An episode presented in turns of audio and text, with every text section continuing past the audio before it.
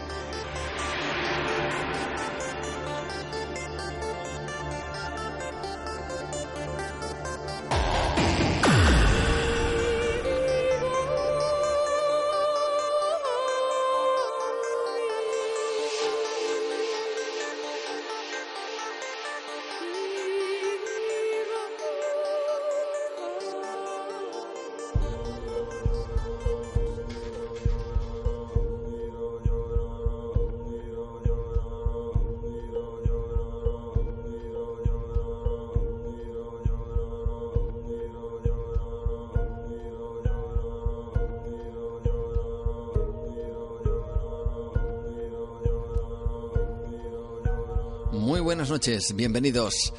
Bienvenidos a esta aventura, bienvenidos a este viaje, al viaje de lo insólito, de lo extraño, de lo extraordinario, al viaje que nos hace soñar e imaginar con que otros mundos son posibles. Bienvenidos a Nueva Dimensión, abrimos nuestra ventana al misterio. Lo hacemos asomándonos a lo que algunos consideran que es absolutamente increíble y otros consideramos que quizá tenga visos de ser verdad. Esta noche es un programa, como siempre decimos aquí, pues especial, ¿no? En donde ese viaje nos va a llevar por, por, lugares bien distintos. Vamos a viajar en el tiempo, vamos a viajar también a través de los nuevos descubrimientos, de las nuevas tecnologías y de lo que nos depara el futuro en esos descubrimientos y en esas tecnologías. Y también vamos a viajar por el mundo de lo insólito, de lo curioso, de lo extraño y de lo extraordinario y por supuesto también de la actualidad.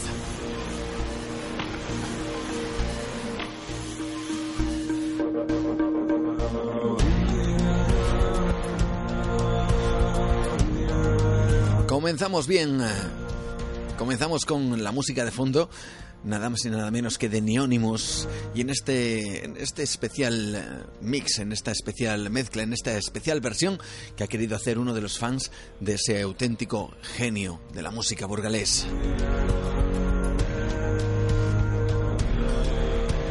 Notas que desde luego nos transportan, nos llevan a ese mundo, a, a ese paisaje lleno de enigmas que nos ofrece nuestra ventana al misterio.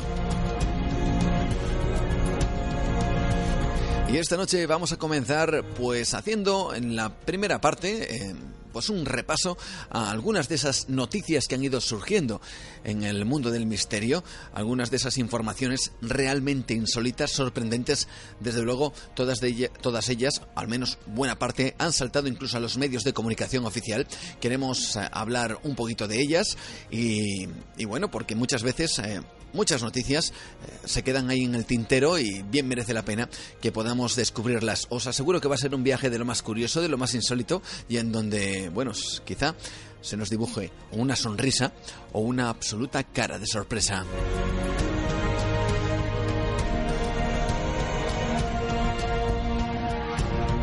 Y después de esas noticias del misterio, vamos a viajar a la tecnología y también hacia adelante, hacia el futuro.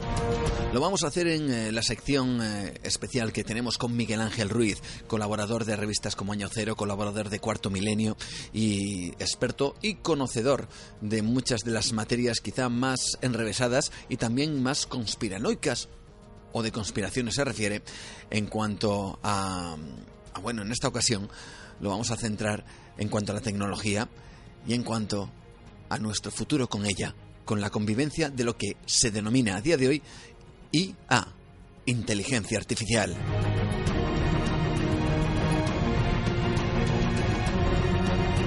¿Qué pasaría si un robot, por ejemplo, fuera más inteligente que un propio ser humano, que tuviera la capacidad de decidir por sí mismo, incluso que sus decisiones fueran incluso mucho mejores que las que el propio humano pudiera tomar. ¿Qué pasaría si ese robot, por ejemplo, tuviera la posibilidad de darnos la vacuna contra el cáncer, la vacuna contra el SIDA, la capacidad de, de poder resolver muchos de nuestros problemas? ¿Estaría la humanidad, por ejemplo, dispuesto a desconectarlo si esa máquina se vuelve autoconsciente? Bueno, pues hay alguna que otra, mm, vamos a decir que investigación en este sentido y alguna que otra sorpresa que os vamos a traer hoy, esta noche aquí en el programa y que también de la cual vamos a hablar con Miguel Ángel Ruiz. El futuro, la amenaza o no de la inteligencia artificial.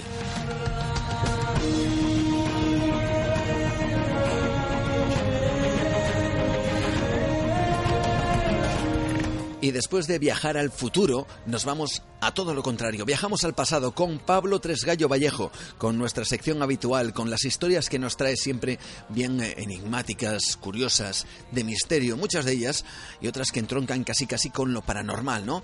Hablamos de la cara B de la Segunda Guerra Mundial. Y si hace un par de semanas estuvimos hablando del uso propagandístico muchos de ellos de los eh, medios de comunicación o el cine en esa época, vamos a hablar esta noche de tres superproducciones que tienen, bueno, pues mucho que ver con todo esto y que tiene detrás, de fondo, unas historias realmente curiosas, sorprendentes y que espero que te gusten y que esta noche nos acompañes para descubrirlas. Espero que el viaje sea de vuestro agrado, espero que nos acompañes, espero que disfrutemos, que conectemos y que aprendamos juntos. Esta noche merece la pena que te quedes. Estamos y aquí comenzamos. Bienvenidos. Esto es Nueva Dimensión.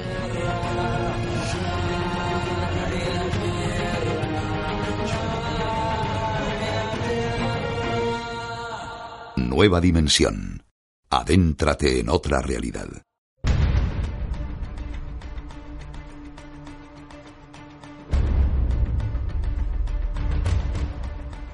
Y así comenzamos el programa con esta sucesión de historias, con esta sucesión de noticias, con esta sucesión de cosas insólitas que han ido surgiendo en los diferentes medios de comunicación, muchos de ellos a nivel oficial. Historias del misterio.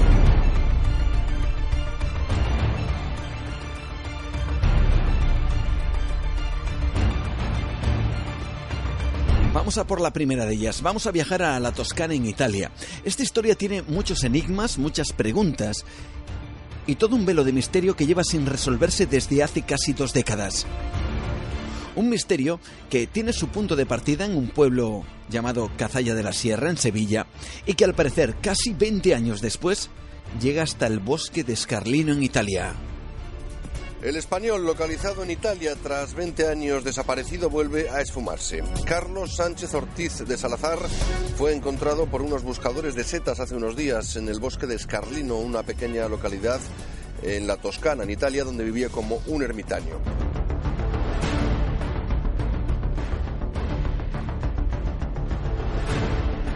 Bueno, en la región de la Toscana, allí, apenas hace unos días, unos excursionistas, mientras eh, estaban recogiendo unas setas, se topan de bruces con alguien de aspecto desaliñado, ropa vieja, pero sin parecer un vagabundo. Los excursionistas se acercan, al principio piensan que pudiera ser otro buscador de setas de la zona, y cuando entablan una conversación con él, se sorprenden, lo primero, por su extraño acento italiano, y después, por lo que les cuenta.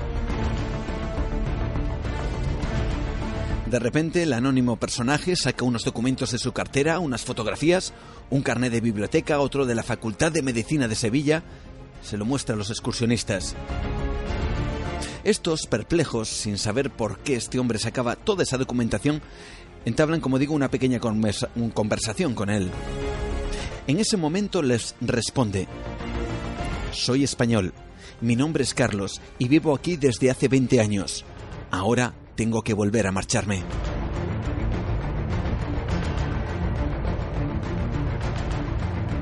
Bien, el sorprendente encuentro es relatado por los excursionistas al famoso periódico italiano El Corriere della Sera. En ese momento, cuando se pone en marcha eh, toda la maquinaria de búsqueda, es cuando empiezan a aparecer las preguntas. ¿Quién es este español? Los testigos hacen fotografías de la documentación y esta revela un hecho sin precedentes. Las pesquisas no tardan en dar sus frutos. Se llama Carlos Sánchez Ortiz de Salazar, de 46 años, que desapareció hace 17. Carlos, natural de Bilbao, se suentó en su último domicilio en Cazalla de la Sierra, en Sevilla, y no tenían noticias de él desde el 13 de abril de 1998, según consta en el Boletín Oficial del Estado. Cuando desapareció cursaba dos carreras a la vez. Dicen los vecinos que tenía una inteligencia fuera de lo común y unas capacidades extraordinarias para el estudio. Carlos, que se había licenciado como médico especializado sorprendentemente en la rama de psiquiatría, desapareció de casa a los 26 años. Así se recogía esta curiosa noticia con la declaración de los propios vecinos de la zona. Vivía en esta casa de Cazalla y estudiaba dos carreras a la vez. Estos eran sus carnets de facultad, medicina y psicología. Muy inteligente, con un coeficiente intelectual bastante alto. Pero el 13 de abril del 98 desapareció, no dejó rastro, no avisó a su familia y nunca llamó. No hubo ningún motivo aparente, vamos. Así que lo dieron por muerto. Y el padre sí, la, en silencio, pero la lleva siempre, esa cruz la lleva por dentro. Hasta ahora, unas personas encontraron en este bosque italiano de Escarlino a un ermitaño viviendo en un refugio y fotografiaron su documentación. Sus padres se, se fueron a Antier, a Italia. Y hasta allí han viajado sus padres para saber si es el hijo que se fue sin más. Ojalá, ¿no? Ojalá.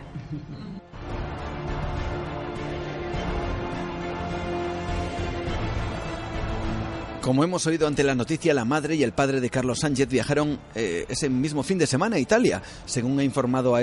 Antonio La Escala, director de la Asociación Italiana Penélope, que da apoyo a las familias de desaparecidos y ha seguido este caso.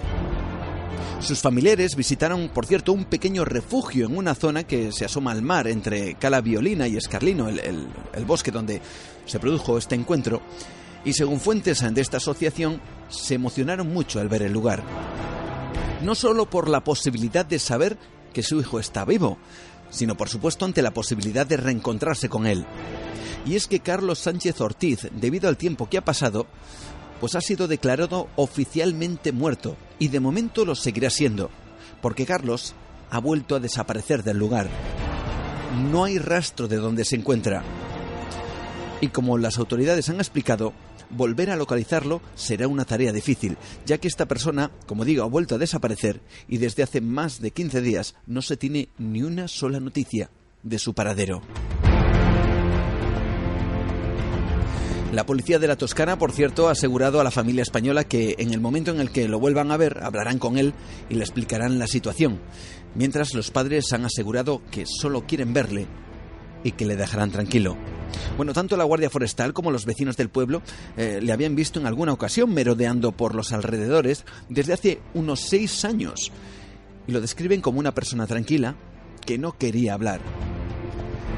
El misterio de si realmente Carlos Sánchez Ortiz, el extraño del bosque, el por qué abandonó su, su hogar con una carrera de psiquiatría y al parecer con una inteligencia prodigiosa, seguirá en el aire mientras su familia reza y espera que de nuevo salga del bosque para conocer su verdadera historia. Esta persona ha vuelto a desaparecer y desde hace 15 días no hay noticias de él. Una de esas noticias que hemos recogido y de las cuales te hablamos en esta noche en Nueva Dimensión.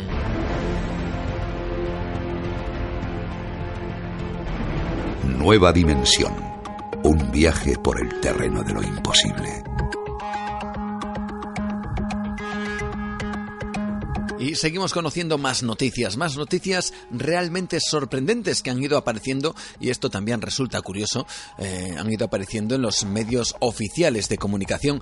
Eh, siempre un poquito esto nadie, yo creo que a estas alturas lo va a negar, pues un poquito reticentes a la hora de dar según qué informaciones. Lo que pasa es que cuando la ciencia se pone por medio y no sabe explicar, al menos de momento, las cosas que suceden, bueno, pues eso parece que le da un halo de mayor importancia, por lo cual ya esa noticia pues puede llegar a saltar a los medios más oficiales de información. Bueno, pues eso es lo que ha ocurrido pues con uno de los grandes misterios y mira que lleva tiempo dando misterios la Gran Pirámide de Keops. Por supuesto, en cuanto, se ha, a cuanto ha saltado la noticia, todas las redes sociales han, uh, se han hecho eco de las informaciones y de las investigaciones que se han realizado recientemente en ese lugar para descubrir, y no tiene pocos secretos, uno más, la Gran Pirámide de Keops. La única construcción que perdura de las siete maravillas del mundo antiguo, la única que se remonta casi 5.000 años al antiguo imperio egipcio, que tardó 20 años en ser construida por encargo de Keops, la Gran Pirámide de Giza, sigue escondiendo apasionantes secretos. Y como no podía ser de mejor manera, caía la noche cuando las autoridades han presentado a pie de meseta los misteriosos hallazgos el principio de una nueva ciencia, como decía entusiasmado el ministro de Antigüedades. Levantada según la historia por el hijo de Snefrus, según las leyendas por atlantes o extraterrestres, es la única que guarda en sus imponentes 146 metros de altura tres cámaras independientes a distintos niveles, todas expoliadas. Con los últimos adelantos tecnológicos al servicio ahora de los enigmas del pasado, un primer escaneado de la construcción de bloques de piedra caliza indica que podría haber pasadizos ocultos o materiales nuevos, anomalías de temperatura de hasta 6 grados halladas en al menos dos zonas de la pared de la Gran Pirámide, que como dice este experto, sin duda quiere decir algo y pueden abrir nuevas puertas del laberinto un enigma en la base y otro en la mitad superior que detecta hasta tres puntos calientes, posiblemente corrientes de aire que provengan de abajo. Cuatro pirámides serán escaneadas. Egipto espera convertir 2016 en el año de las pirámides. Esto muestra que hay algo detrás, es algo nuevo, al menos eso es lo que dijo en declaraciones a varios periodistas el ministro egipcio de Antigüedades, eh, al-Damati, que añadió que la investigación determinará en los próximos días lo que es exactamente.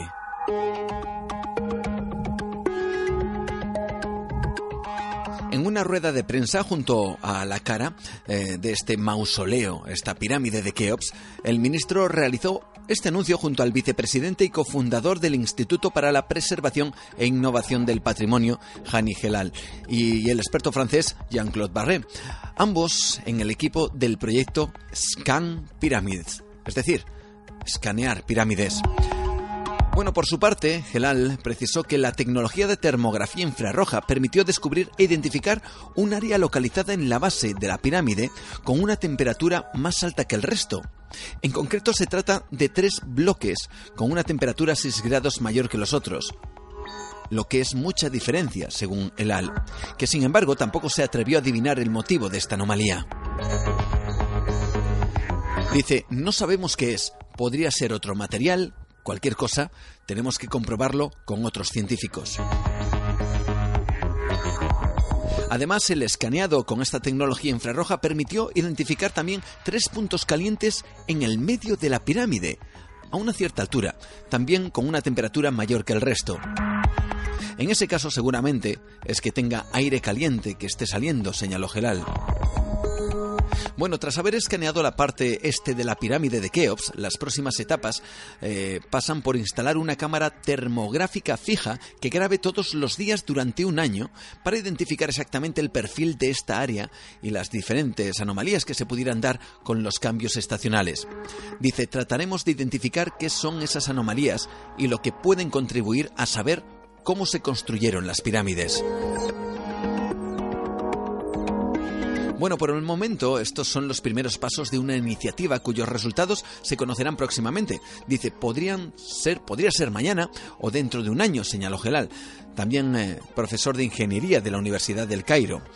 En principio está previsto que durante el 2016 este grupo de expertos eh, egipcios, por cierto, también canadienses, franceses y japoneses, viajen a las profundidades de estos mausoleos de algunos dicen más de 5.000 años, otros lo remontan casi a más de 15.000 e incluso más años de antigüedad para desvelar los secretos que esconden. Bueno, el objetivo principal de este trabajo es avanzar hacia la fórmula que permitió a los constructores de la época colocar las pesadas y enormes piedras una sobre otra y elevarlas hasta 150 metros de altura.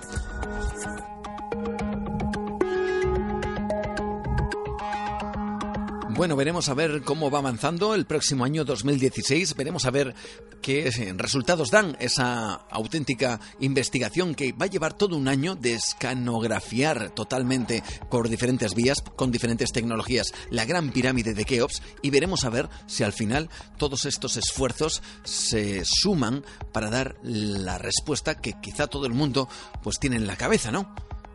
¿Cómo se construyeron las pirámides?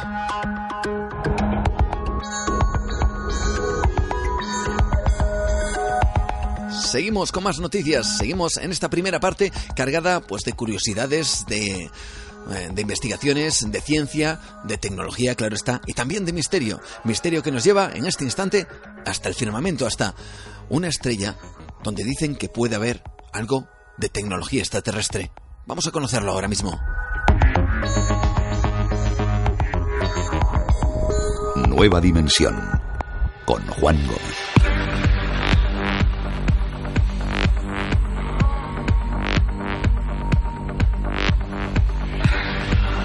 Desde luego el cielo, el firmamento, las estrellas, eh, todo el universo en general representa un auténtico enigma para el ser humano y contra más avanzamos, contra más intentamos desgranar pues esos secretos y esos misterios, también nos encontramos evidentemente con sorpresas que nos llevan a más preguntas. Esta es otra de esas noticias que han ido apareciendo en el mundo de la ciencia y que también pues tocan directamente, como no, con el misterio. Y es que entre las constelaciones de Cygnus, el Cisne y Lira, los astrofísicos han encontrado una extraña estrella. Se llama KIC 846-2852 y tiene la peculiaridad de que parpadea de una forma impredecible, lo que podría sugerir que delante de ella hay algún tipo de estructura de naturaleza peculiar que tapa la luz. Bien, lo desconcertante es eh, que, según los científicos que la han estudiado, que esta estructura es a la vez grande, poco densa y reciente, al menos en términos de tiempo estelar, por lo que hay incluso quienes consideran una opción escalofriante. Que esta, esta inmensa mole fuera producto de una tecnología alienígena. Escuchamos la noticia. Astrónomos han presentado un estudio sobre la curiosa señal de tránsito recibida por el telescopio Kepler desde la estrella KIC 846-2852. Los científicos, entre los que figuran cazadores de planetas aficionados, informan que a lo largo de la duración de la misión Kepler se observó que esta estrella se sometió a caídas periódicas en el flujo de luz por encima del nivel del 20%. Los investigadores trabajaron todas las posibilidades conocidas para explicar estos fenómenos, pero cada solución presentó un nuevo problema.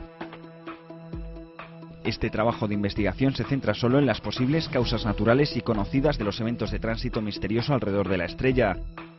Un segundo estudio se está elaborando para investigar un escenario de tránsito completamente diferente que se centra en torno a la posibilidad de un proyecto de megaingeniería creada por una civilización alienígena. Los extraterrestres siempre deben ser la última hipótesis que se tiene en cuenta, pero esto parecía algo que cabe esperar que una civilización alienígena pueda construir, afirmó a The Atlantic Jason Wright, un astrónomo de la Universidad Estatal de Pensilvania.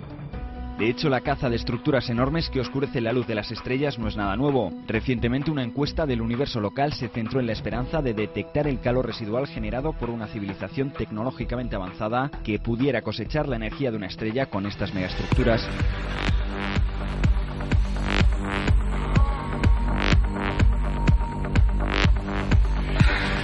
Bueno, todo esto es realmente sorprendente y también, bueno, pues nos hace pensar, soñar, cómo no, ante la posibilidad de que ya por fin una vida, vamos a considerar ya inteligente o tecnológicamente avanzada, pues nos esté dando sus primeras señales de existencia. Bueno, vamos a conocer un poco más los detalles de este tema gracias a José Manuel Neves, el eh, experto en ciencia y tecnología del diario ABC, que nos lo explica de la siguiente manera. Todos muy atentos. Hace tan solo unos días, medios de comunicación de todo el mundo resaltaban una noticia, desde luego excepcional, el posible hallazgo de un signo de la existencia de una civilización tecnológica extraterrestre. Eh, es una noticia que hay que tomar con mucha cautela y mm, me gustaría explicar mm, por qué y cómo se ha llegado hasta esta noticia. Lo primero, decir que los propios investigadores no descartan que esta sea la razón del extraño comportamiento de una estrella que ahora veremos pero mm, queda mucho todavía para poderlo confirmar. La estrella, eh, que se llama KIC 846-2852, se encuentra a 1500 años luz de nosotros, lo cual es cerca, por un lado, en términos astronómicos, y muy lejos, por supuesto, porque es una distancia enorme. ¿no? Cerca porque está la estrella dentro de nuestra galaxia y además en nuestras proximidades. Eh, tengamos en cuenta que la Vía Láctea, donde hay 100.000 millones de estrellas, que es esa espiral enorme que está flotando en el universo, tiene 50.000 años luz de diámetro, con lo cual 1.500 años luz es una pequeña fracción de eso. Está en nuestra zona, en nuestra región de la galaxia. Dicho eso, eh, esta estrella eh, tiene un comportamiento muy extraño, como he dicho antes, que son una serie de parpadeos. Estos parpadeos en su luz, en la luz que nos llega hasta nosotros, eh, están provocados evidentemente por un objeto que pasa por delante de la estrella y parcialmente la oscurece generando una, una, variación en la luz que nos llega. Es como si en un foco o en una bombilla pasáramos un objeto por delante, bueno, pues mientras está pasando, mientras se produce ese tránsito, eh, la luz de ese foco varía. Aquí tenemos varios instrumentos, uno concretamente que es la sonda Kepler, que lleva en órbita desde el año 2009 y cuya única misión es buscar planetas extrasolares, es decir, planetas fuera del sistema solar. Y esta es precisamente la técnica principal que utiliza, medir el brillo o las variaciones de brillo de 150.000 estrellas eh, que evidentemente eh, significa que están pasando planetas por delante. Pero ¿qué ocurre? ¿Por qué este, este parpadeo de esta estrella KIC 846-2852 no puede ser un planeta? Pues lo primero porque es irregular. En el año 2009 se produjo dos veces, lo cual podría haber estado bien si también hubiera habido dos veces en el año 2010, en el 2011, en el 2012, en los siguientes. Pero aquí que no, incluso hubo un año, en el 2011, en el que no hubo ningún parpadeo. Y otro año, que es el 2013, en el que esos parpadeos intermitentes se producían de forma constante. Es decir, como si constantemente estuvieran pasando cosas por delante. Con lo cual no es un planeta, un planeta gira alrededor de la estrella y pasa siempre al mismo tiempo. Con lo cual esa opción descartada. Un equipo de investigadores eh, que se ha fijado precisamente en este comportamiento que es en la única estrella que conocemos, de todos los cientos de miles que conocemos, en, la que se produce, y ha empezado a buscar causas y a irlas descartando. Otra causa posible de este extraño comportamiento podría ser que todavía no haya un planeta, pero que haya lo que se conoce como una nube protoplanetaria, que es todo ese material todavía disperso que se está uniendo para formar un planeta. Entonces habría, podría haber varios objetos que están pasando por delante entre la estrella y nosotros y que nos dan estos, estos parpadeos tan característicos. Pero no resulta fácil, porque ese tipo de, formaciones protoplanetarias se producen en estrellas muy jóvenes y que todavía no han terminado de formarse ni ellas mismas ni los planetas que hay alrededor. Y no es el caso, porque esta estrella en concreto mm, eh, está en edad madura, está en edad avanzada. Es decir, este proceso ya lo tendría que haber hecho. ¿Qué otras cosas podrían ser? Pues a lo mejor una nube de meteoritos, meteoritos o restos de meteoritos que estuvieran pasando. Pero tampoco esto es sencillo, por la misma razón. Esos meteoritos tendrían que haber sido, en esta edad de la estrella y de ese sistema solar, tendrían ya que haber sido absorbidos por los planetas que pueda haber alrededor de la estrella. Con lo cual las explicaciones científicas para, mm, mm, buscar o sea, el, el, acontecimiento, el hecho responsable de este parpadeo se desconoce. Los investigadores creen que lo único que podría ser plausible es una nube de cometas que se esté precipitando hacia esa estrella atraídos por su gravedad. Por eso es algo que todavía habría que comprobar. Eh, así las cosas, hay otros investigadores que apuntan esa teoría, la que dije al principio, que es mucho más eh, fantástica, digamos. ¿Y si, ¿Y si eso que se está interponiendo entre la estrella y nosotros no fuera algo natural, es decir, no fueran cascotes, ni cometas, ni un planeta en formación, ni nada de todo eso, sino una estructura o varias artificial, es decir, creada por una civilización y colocada allí probablemente con el objetivo de extraer energía de la estrella. Eso coincidiría con las pistas que los astrónomos buscan de inteligencias extraterrestres. Una de ellas sería signos de que una civilización ha alcanzado el nivel tecnológico suficiente como para aprovechar la energía de su Sol. Nosotros todavía no hemos llegado a ese punto de, eh, civilización. Nuestra civilización no es capaz todavía de eso. Pero otras civilizaciones en el universo podrían haberlo conseguido. Lo bueno de todo esto es que los propios astrónomos, los propios autores del estudio, no descartan esta posibilidad, aunque sí que la consideran muy remota, pero no la descartan a priori. ¿Por qué no la descartan? Pues sencillamente porque no tienen otra explicación por el momento. Con lo cual tenemos esas dos mm, explicaciones posibles y abiertas. Una, que sea un grupo de cometas, una nube de cometas que se está precipitando contra, contra esa estrella, o que mm, pueda ser una estructura artificial. Eh, ¿Cómo lo sabremos? Bueno, pues ya hay planes para, a principios del próximo año, utilizar los mejores eh, radiotelescopios de la Tierra, como el VLT, el, telescopio muy grande, el GRAL Very Large Telescope, eh, con el cual se va a estudiar mucho más en profundidad este fenómeno y a ver si se le puede dar una explicación. Hasta entonces habrá que esperar para echar las campanas al vuelo. No es oro todo lo que reluce, ni extraterrestres todo lo que oscurecen las estrellas. Habrá que esperar, pues, pero os mantendremos informados.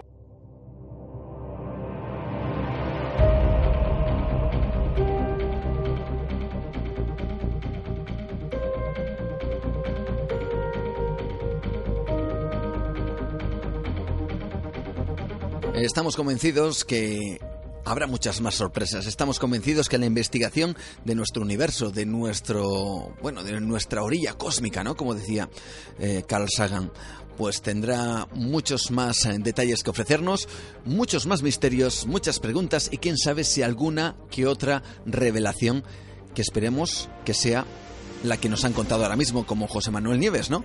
Ese encuentro, al final, pero de manera irrefutable, de auténtica vida extraterrestre al otro lado del universo. Y hablando de sorpresas, seguimos con una de esas noticias que también han ido apareciendo en este mundo de, misterios, de cosas insólitas, curiosas, y fue la que se llevaron muchos de los vecinos de Murcia, en concreto en Elda, porque allí han tenido que intervenir el grupo de especialistas de desactivación de artefactos explosivos y de naturaleza nuclear, radiológica, biológica y química. ¿Por qué? Ahora te lo contamos.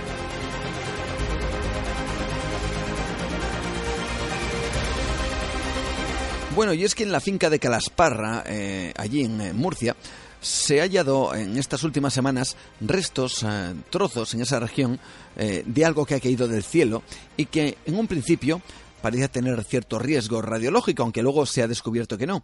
Bueno, en concreto, los agentes del GEDEX, que es este cuerpo de especialistas, están realizando una inspección del lugar en el que ha sido encontrado pues un objeto esférico rodeado por una protección negra y muy similar a otro que ha caído recientemente también en Mula el pasado martes. Bueno, según ha confirmado Europa Press, eh, fuentes de la Benemérita, al igual que sucedió con el primer objeto, esta segunda esfera va a ser dispuesta a disposición del Servicio de Empleo y Formación, el SEF, de Cartagena, siempre que no sea reclamada por alguna institución u organismo. Bueno, ¿y por qué decimos esto? Pues porque parece, cuanto menos, que la procedencia de esos objetos es extraña, curiosa, misteriosa. ¿Quieres conocer la noticia? Así aparecía en los medios de comunicación. De nuevo el hallazgo de una esfera metálica de aproximadamente un metro de diámetro, hueca y recubierta de un material resistente al fuego, en pleno campo de Calasparra, en Murcia. La Guardia Civil ha activado el protocolo ante el riesgo nuclear, como ya se hizo hace una semana a tan solo 12 kilómetros, en Mula. Dos pastores encontraron una esfera hueca de 20 kilos que cayó en este páramo era un depósito auxiliar de combustible de un cohete o un satélite, o dicho de otra manera, basura espacial. Podrían formar parte del mismo cohete y no se descarta que puedan aparecer más. Vio un gran conjunto de bolas de fuego que cayeron en el suelo, se escuchó el, estruendo. Para tranquilidad de la población se descarta que el artefacto pueda ser radiactivo. No tiene ningún problema de radiación ni de nada. La preocupación tiene que ser menor porque ya han caído y entendemos que, que no van a volver a caer. Estos fragmentos no se han desintegrado al entrar en la atmósfera como suele pasar. Por eso en Murcia seguirán muy pendientes por si encuentran más desechos. Hay unos 16.000 orbitando en el espacio, algunos de ellos de gran tamaño que pueden dañar o destrozar satélites.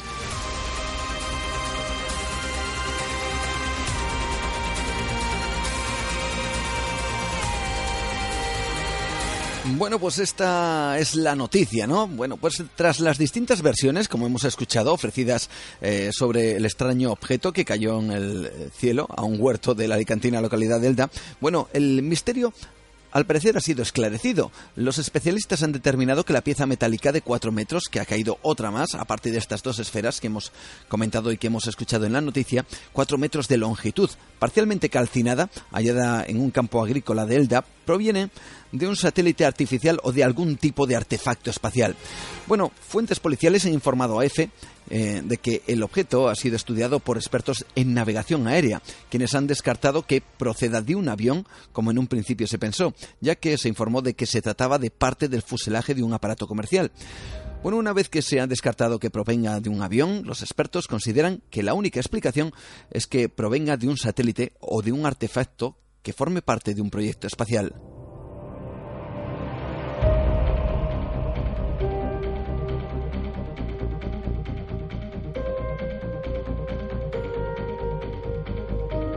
Desde luego es muy difícil imaginar qué es lo que eh, pensaron esos testigos que acabamos de escuchar cuando vieron sobre sus cabezas caer varias bolas de fuego del cielo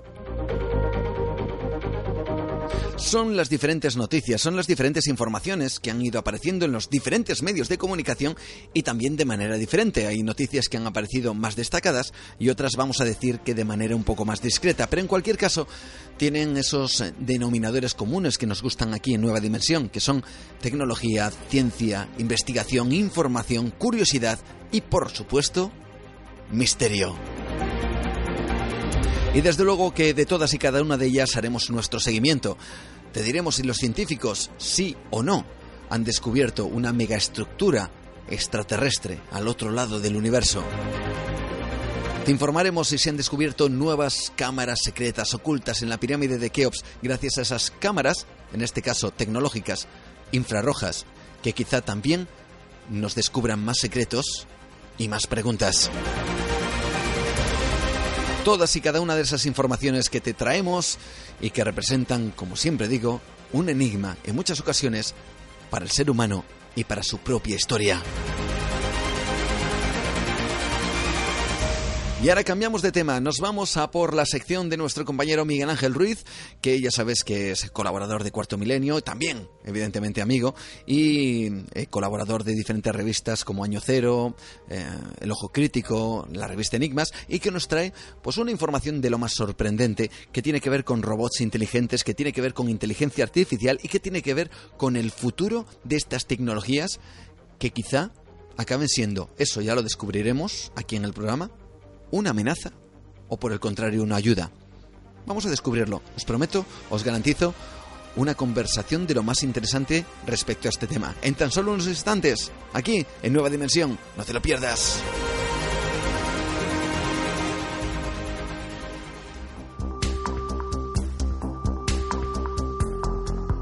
Pero antes, recordaros nuestras vías de contacto rápidamente a través de Facebook, nuestras redes sociales, nuestra página oficial en Facebook, Nueva Dimensión Cantabria, perfil personal Juan Gómez, Nueva Dimensión, y también a través de Twitter, arroba Nueva de Radio, nos puedes seguir ahí si lo deseas, si así es eh, tu deseo, claro está, y también nuestro email, Nueva Dimensión, arroba Radio Estudio 88, estudio con S y 88 con número, punto com.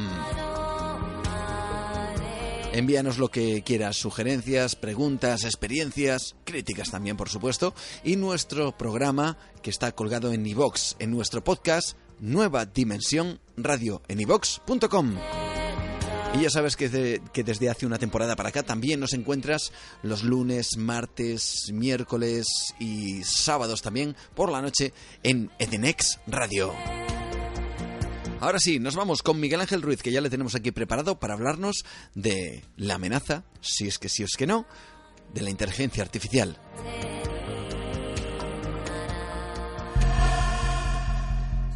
Fenómenos extraños, ovnis, apariciones, misterios de la historia y de la ciencia. Nueva dimensión. Con Juan Gómez, adéntrate en el mundo del misterio y lo desconocido.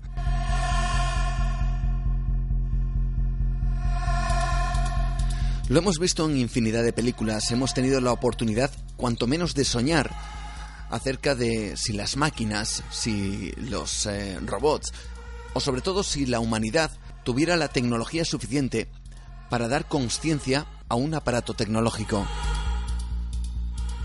Existe un universo muy complejo, existen muchísimas eh, investigaciones al respecto y, por supuesto, también el cine nos ha dado la oportunidad de, explorar ese nuevo horizonte acerca de hacia dónde va nuestra tecnología y si en algún caso, en algún momento, podremos darle a, un elemento inanimado solo a través eh, de, unos circuitos, solo a través de, unos programas integrados en ese circuito, pues darle la oportunidad de pensar por sí mismos, ¿no? Hablamos de la inteligencia artificial, pero ¿qué es la inteligencia artificial? ¿Qué consecuencias podría tener en la propia humanidad que esos inventos, esos robots que ahora mismo están en ciernes, pudieran tener conciencia plena de lo que son, de dónde están y sobre todo de si pueden compararse con el propio ser humano? Desde luego se presentan muchísimos eh, futuros alternativos, pero nos vamos a ir al presente.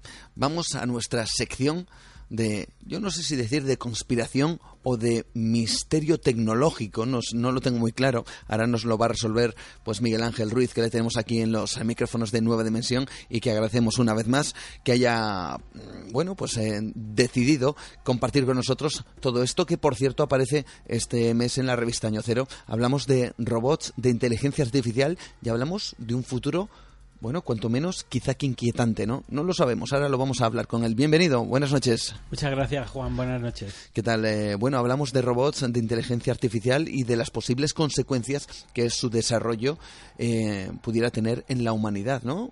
Bueno, por lo menos así lo quieres expresar. Bueno, es que es un tema que realmente son muchos temas, ¿no? Sí. Eh, aquí el trasfondo este, bueno, el artículo se llama El despertar de los robots uh -huh. y que digamos está inspirado en un hecho real eh, ocurrido pues eh, recientemente en un, en un laboratorio de, de, inteligencia artificial que se llama Artificial Rensselaer, perdón, uh -huh. que, y que es un laboratorio de inteligencia artificial que está en Nueva York y que eh, digamos se produjo una especie de, de hecho que para mí marca una especie de un antes y un después, ¿no? Los titulares hablaban de un robot que, que supera una prueba de conciencia de sí mismo, uh -huh. lo cual no significa que el robot sea consciente de sí mismo, sino que supera una prueba, tiene un, un pequeño grado de conciencia sin llegar a decir que él es consciente de, ¿no?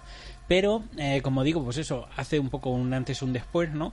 Y, eh, digamos, eh, a partir de, de, de ese hecho, hago toda una una, un recorrido por eh, hechos tecnológicos que muestran cómo está cambiando la, la, la inteligencia artificial, uh -huh. ¿no? Eh, cómo cosas que antes eran casi casi de, de ciencia ficción cada vez son reales, pero eh, el artículo tiene un trasfondo muy interesante que es hacia dónde nos lleva la, la hacia dónde nos lleva la inteligencia artificial cómo eh, esta tecnología tiene la capacidad de cambiar el mundo, cómo lo va a cambiar irremediablemente, uh -huh. cómo de alguna manera esta carrera que, que, que mm, ya hay un, una gran marea de científicos eh, pidiendo que se regule porque eh, hay gente bastante asustada sobre, sobre las implicaciones a medio y largo plazo que puede tener y en último término sobre todo cómo puede afectar al ser humano, ¿no? Eh, en esta, digamos, en este artículo he hablado muchísimo sobre robots, pero desde luego esto tiene un tema hermano que es el tema del transhumanismo, que es, eh, la, digamos, la, la, la, mezcla, la, eh, la, unión entre el hombre y la robótica, ¿no? Como en algún punto eh, dejaremos de ser hombres casi para ser máquinas y, y aunque todo eso, como digo, parece que nos queda lejos, eh, no lo es tanto, está, está cambiando cada día más la, la, la, digamos la sociedad, lo va a hacer irre irremediablemente y, y, en último término, bueno, pues eh, hago un pequeño estudio, unas reflexiones sobre ese tan traído y tan llevado Skynet, si uh -huh. alguna vez la, la, inteligencia artificial podría controlar el mundo, si podría revelarse y cómo creo yo que podría ser. Pues vamos a hablar de todos estos aspectos y vamos a intentar delucidar pues alguna de las cuestiones y también algunos de los eh, proyectos que hay hoy en día que son reales, incluso que se pretenden utilizar a nivel militar. Esa es una cuestión que desde luego también tiene bastantes matices, incluso podríamos entrar en la ética, ¿no? De este tipo de cuestiones. No, claro, digo, es que este tema, como comentabas hace un momento, es inmenso, o sea, es, solamente al tema de las eh, de las armas robots, de las eh, los robots usados en armamento, soldados robots autónomos, es que da para otro programa, ¿no? O sea, es que son campos de tan vastos de desarrollo en la que ahora mismo en todo el globo hay tantísima gente metida y tantas eh, tantas empresas, tantas universidades eh, trabajando en los distintos campos de la, de la inteligencia artificial que podríamos hacer muchos, muchos programas, pero sobre todo por una razón, porque es que todo, de alguna manera, acabará cambiando por lo menos como nosotros vemos a, las máquinas y, y, cómo son las máquinas, ¿no? Hay un tema muy interesante, yo lo cuento en el artículo, que es un poco la diferencia entre la, lo que se viene a llamar la inteligencia eh, eh, artificial débil y fuerte, ¿no? Digamos que es una, una separación clásica. La, la inteligencia artificial eh, débil, digamos, esa, esa, inteligencia artificial que tú programas para resolver un, programa con, un problema concreto. Por ejemplo, el, aquel ordenador que en 1997, Deep Blue, digamos, venció al ajedrez a, a, a Kasparov. ¿Qué pasaba con esto? O sea, realmente como, como mm, creación de, la ingeniería, como creación de la ciencia, es, es, un tema apasionante, ¿no? Cómo un ordenador puede llegar a, jugar al ajedrez eh, mejor que, digamos, el campeón del mundo. Pero eso hasta cierto punto a mí no me sorprende. O sea, es una máquina impresionante, es una máquina que de alguna manera tiene todas las jugadas, o por así decirlo. En realidad no es así. En realidad, si quieres, un día hablamos un poco de cómo funciona la inteligencia artificial aplicada al ajedrez, ¿no? Tiene una serie de estadísticas y tal, y una serie de. de, o sea, primero eh, lo que hacen es. Eh, hacen aperturas, luego son como medio juego luego terminaciones. Y bueno, digamos que lo que tiene es un diccionario estupendo, unos algoritmos para ir eligiendo qué hacen y tal, pero en esencia es una máquina tonta, es una máquina que no hace nada más allá de lo que tú le hayas programado para hacer. Y, mm, y digamos esa es la IA débil. Incluso, incluso si es capaz de vencer al campeón del mundo de ajedrez, eh, a mí no me impresiona particularmente, porque como digo, en, último término es una máquina tonta. Sin embargo, hay otra cosa que sería la, inteligencia artificial fuerte, que mm, intenta ser más una inteligencia de propósito general. Es decir, sería una inteligencia artificial adaptable a cualquier cosa que tú, la, que tú la vayas poniendo. Eh, ahora mismo estaríamos a los niveles de inteligencia mm, eh, a nivel de genérica pues eh, no sé, como de un gato, un perro, una cosa así. O sea, realmente todavía los robots hacen cosas mm, impresionantes, pero, pero sencillas todavía.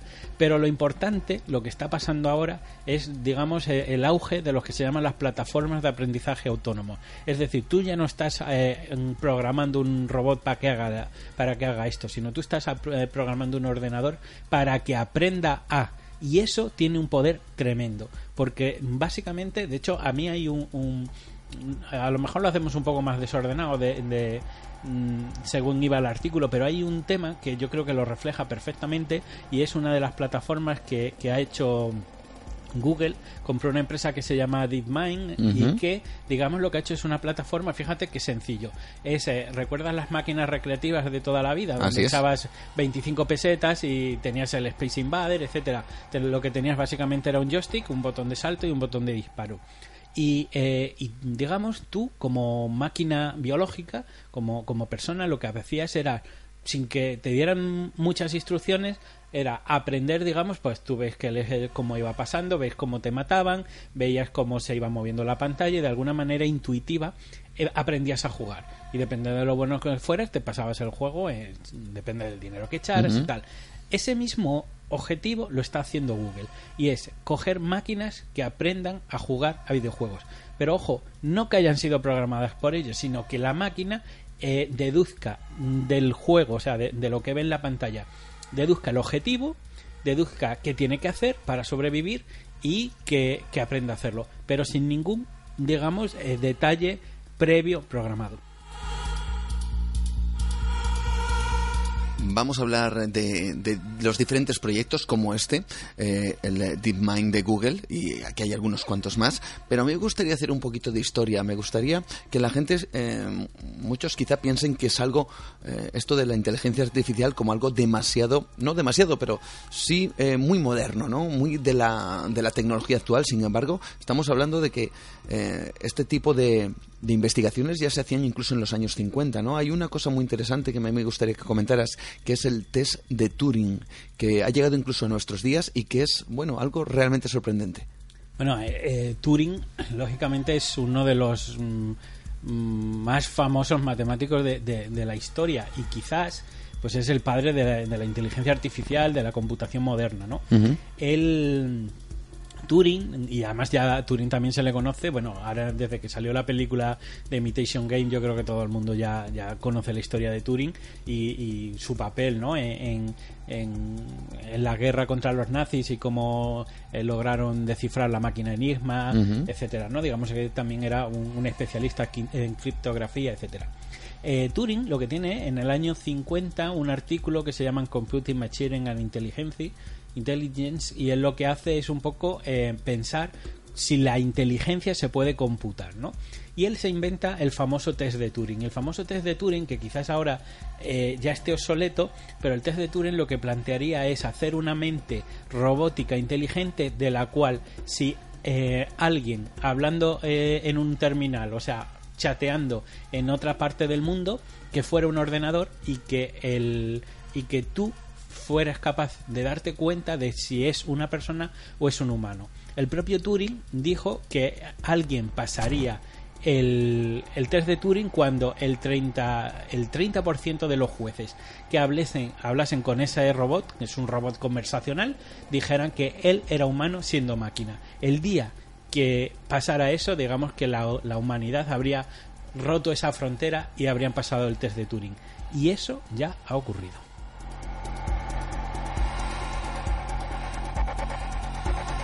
Imaginaos todos, eh, amigos, un, un chat, un chat donde no ves a la otra persona, pero porque no es una persona y es una conversación en donde tú tienes que descifrar o adivinar o descubrir si con quien hablas es con alguien real o con una máquina.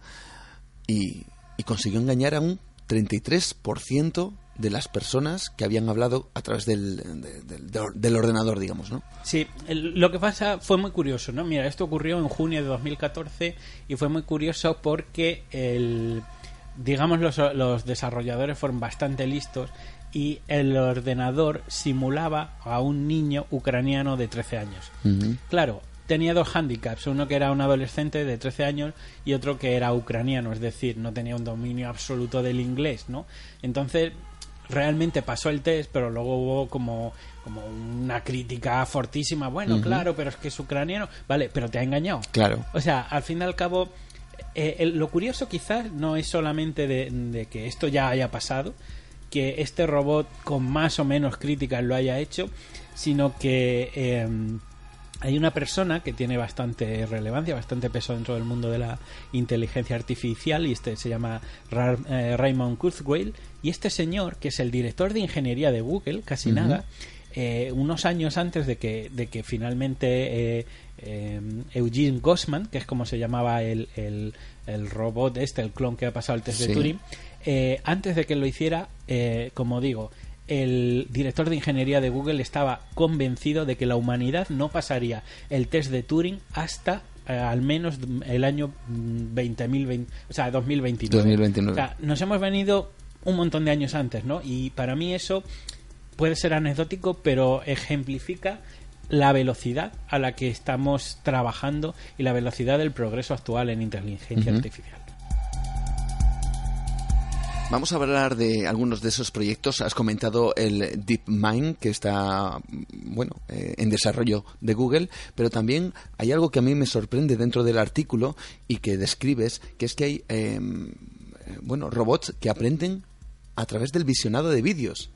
Eh, sí, es un, proyecto que a mí me ha llamado mucho la atención, ¿no? Porque quizás eh, DeepMind, bueno, al final quieres decir, es un robot que se comunica de manera matemática con otro robot, ¿no?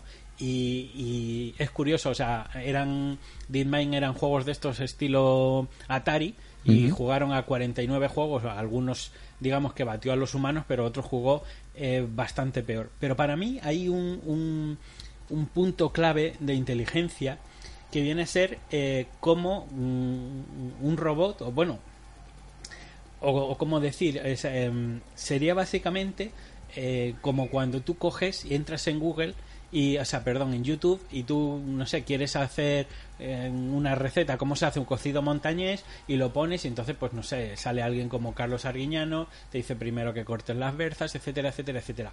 Eso eh, parece sencillo, pero realmente es una cosa tremendamente complicada. El cómo tú interpretas, cómo eh, se corta el, cuchillo, cómo eh, eliges unos eh, unos elementos o otro, etcétera. Lo curioso es que la Universidad de Maryland en, College Park tiene un proyecto en el que unos robots están aprendiendo y, algunos lo consiguen aprendiendo a hacer, mm, a cocinar o hacer otro tipo de cosas solamente a partir del visionado de vídeos de YouTube.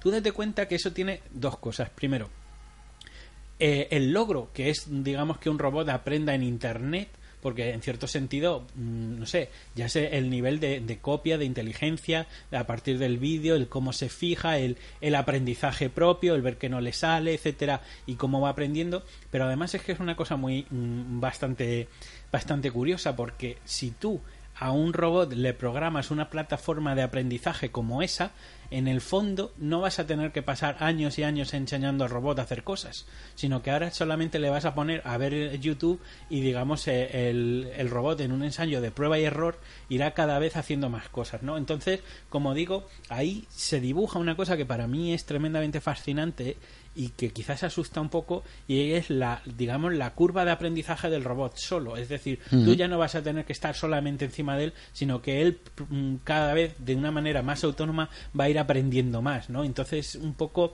eh, parecería como si la inteligencia artificial está en ese proceso todavía infantil, pero mm, que tienen los niños de, de, aprender a hacer cosas, como cuando... De hecho, hay una cosa que es tremendamente eh, curiosa, ¿no? Hay un robot, y te pasé un, un, vídeo, un robot que se llama Brett y que es un, es un robot que mm, aprende o está aprendiendo a colocar piezas, ¿no? Me parece que él tenía como, era como un pequeño avión donde eh, le faltaba una rueda y él aprende a, a, poner la rueda. Claro, lo que tiene básicamente es un, un un algoritmo que de alguna manera va viendo de que si la pieza la pieza encaja pues eh, aprende y si no y si no puede tal.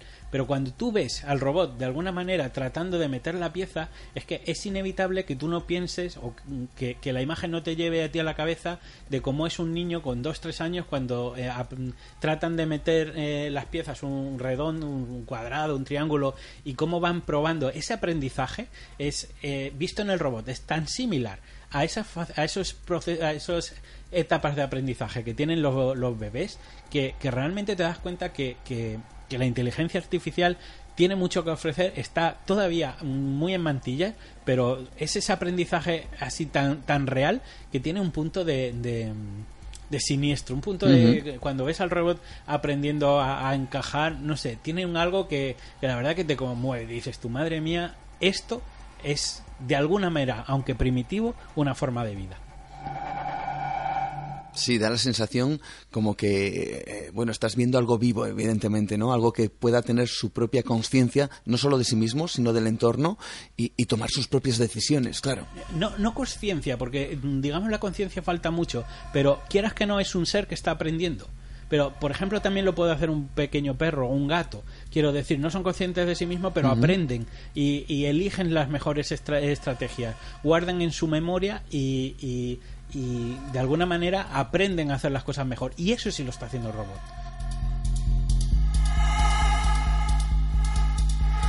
Otro de los eh, proyectos es uno que se llama RoboBrain ¿no? que es algo así, sería la traducción algo así como cerebro robótico, cerebro del robot.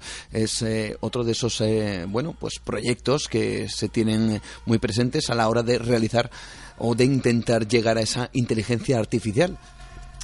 Este es un, caso parecido, ¿no? Al de, al de Brett, bueno, no, parecido al que, al, al robot este que aprendía en YouTube a hacer cosas. Mm. Lo que pasa que em, quizás el, el RoboBrain para mí sea el más peligroso de todos en cierto sentido porque lo que están haciendo es una plataforma de aprendizaje general como todos los demás porque todos son así no o sea plataformas de, aprendizaje en el cual digamos diseñan formas de aprender para que el, orden, el robot aprenda.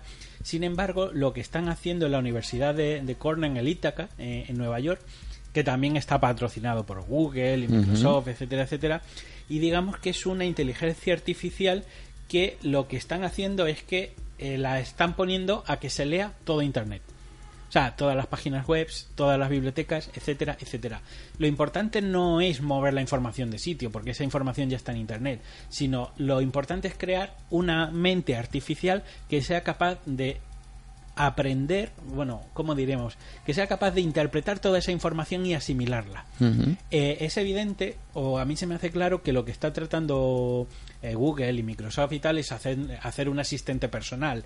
Es decir, no tanto que tú ahora mismo hagas una búsqueda en Google, sino que tú a Google le cuentes tu problema. Oye, mira, mm, Google, yo lo que quiero es que eh, ¿Te acuerdas aquel programa de Nueva Dimensión que hablaban de algo de no sé qué, pero tal y que esa el robot sea capaz o esa inteligencia artificial sea capaz de tener mm, de alguna manera asimilado todo el material que en internet y te lo facilite a ti. Eso en el fondo es una base de conocimiento tan absoluta, una mente tan grande si, si se llega a hacer y llega a funcionar que, estamos empezando a construir lo que es la primera gran mente de la humanidad, pero cuando digo gran mente es algo que lo sepa todo. Luego te voy a contar un relato, un relato que, fíjate tú lo que son las cosas, pues eh, yo conocí hace la friolera de 20 años. Luego te lo cuento.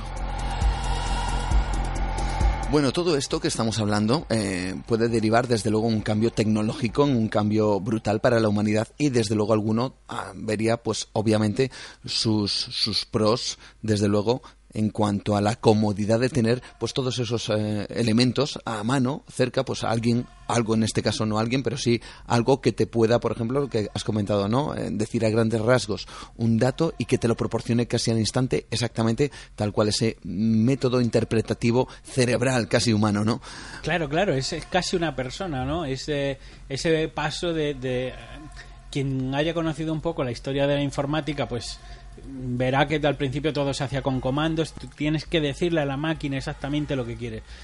Cada vez más eso se va a centrar en el lenguaje humano, es decir, no sé, Google, dame la lista de países donde el Producto Interior Bruto es mayor de 100 millones, tal. Mm. Pero no porque ya lo tenga la lista hecha, sino porque la saca él. O sea, yo creo que hay una, una diferencia abismal. O sea, para mí, como digo, es mm, todavía muy rudimentario pero estamos haciendo una mente, o una primera gran mente que lo sepa todo, que sería la antesala de una gran conciencia. Eh, ¿Podría ser una amenaza?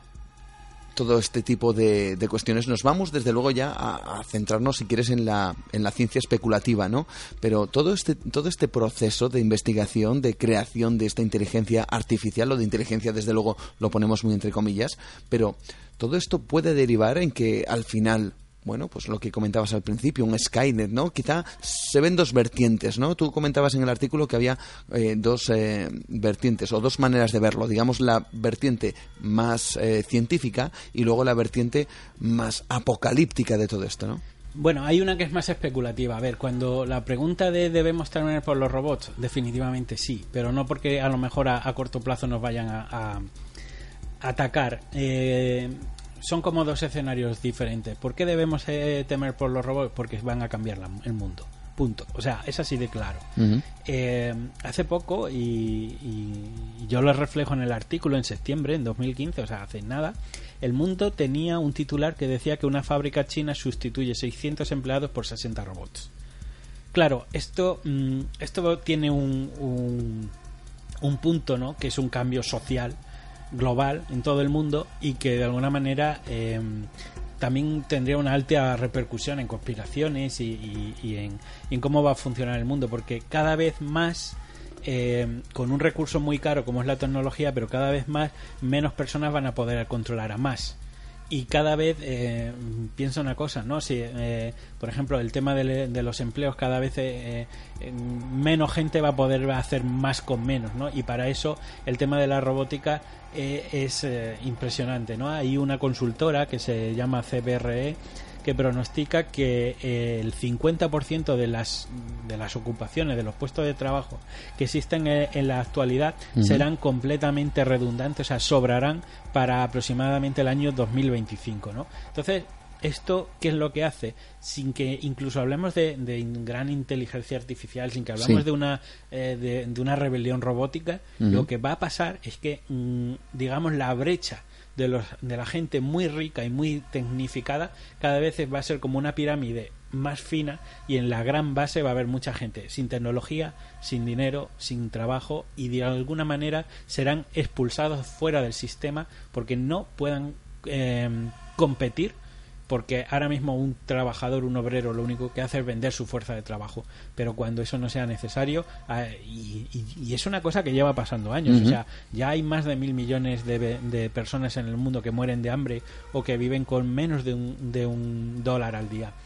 Eh, si de alguna manera la tecnología cada vez va destruyendo más puestos de trabajo, eh, en cierto sentido, y, es durísimo, pero es una realidad social, sobra gente.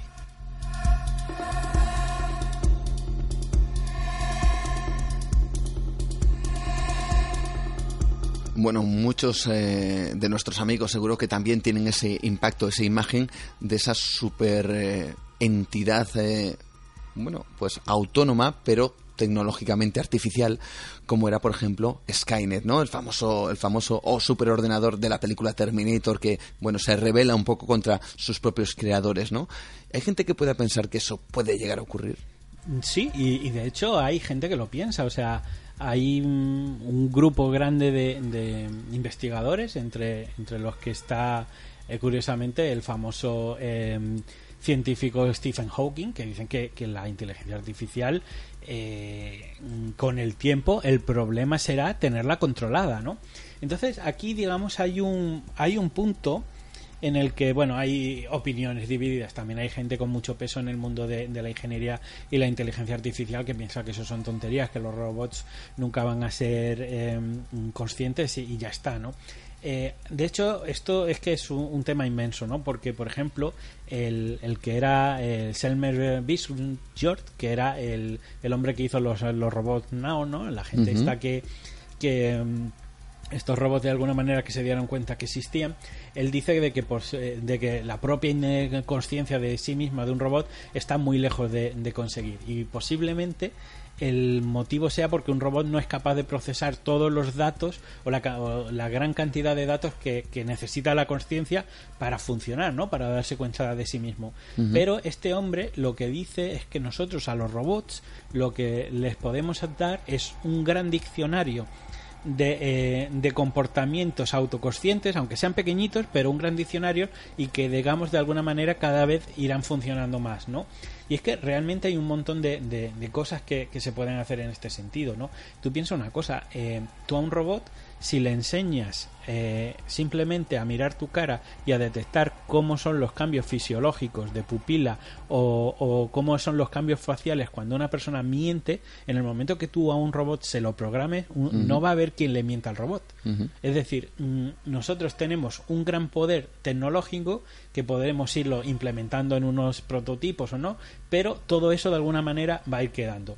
Entonces, el problema a largo plazo es cómo va a evolucionar la inteligencia artificial que tenemos. Para tratar de dilucidar si alguna vez llegará a existir un Skynet, si habrá una mente superconsciente que pueda tomar el control de la, de la humanidad, tenemos que hablar de un concepto real, eh, todavía no ha ocurrido, pero es un concepto teórico y que está muy extendido dentro de la ciencia artificial, que es la singularidad.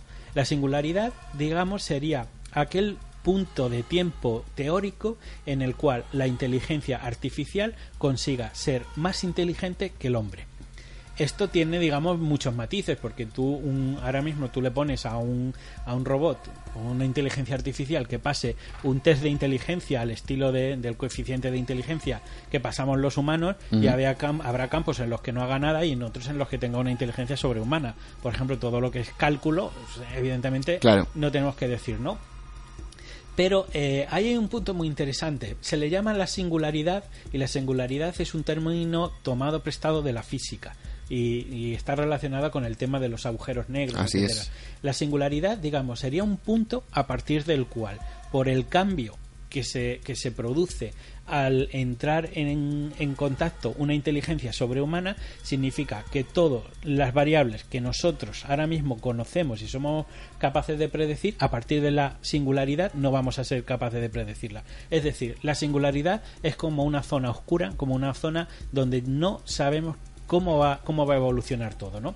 Entonces, eh, mm, según los teóricos, eh, la singularidad, algo así, sería como el acceso a una inteligencia sobrehumana que provocará un cambio social eh, que cualquier eh, ser humano anterior a la singularidad sería incapaz de comprender o predecir.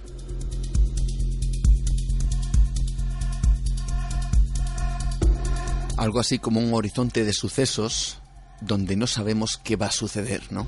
La verdad es que es realmente interesante y sorprendente. Seguimos hablando con Miguel Ángel Ruiz, eh, bueno, un buen amigo ya, desde luego tenemos que decir, del programa y a nivel personal también, y nos estás, eh, eh, bueno, yo no sé si poniendo un poco, eh, desde luego los puntos eh, sobre las IES en cuanto a las cuestiones que se están refiriendo ahora de, de las investigaciones de, inteligencia artificial, pero también poniendo ese punto de alarma porque es cierto que los científicos, tú lo acabas de decir, hay muchos científicos que avisan que incluso eh, ya no es que pueda producirse esa singularidad donde todo vaya a cambiar, sino que incluso, eh, bueno, eh, abogan en el sentido contrario, en el sentido de no se debe investigar a día de hoy acerca de la inteligencia artificial, no se debe de seguir por esa vía porque las consecuencias son desde luego imprevisibles gracias a esa singularidad que tú comentas. Sí, es como dice, como dice el, famoso astrofísico Stephen Hawking, ¿no? que básicamente eh, con el tiempo el problema será mantenerla bajo control.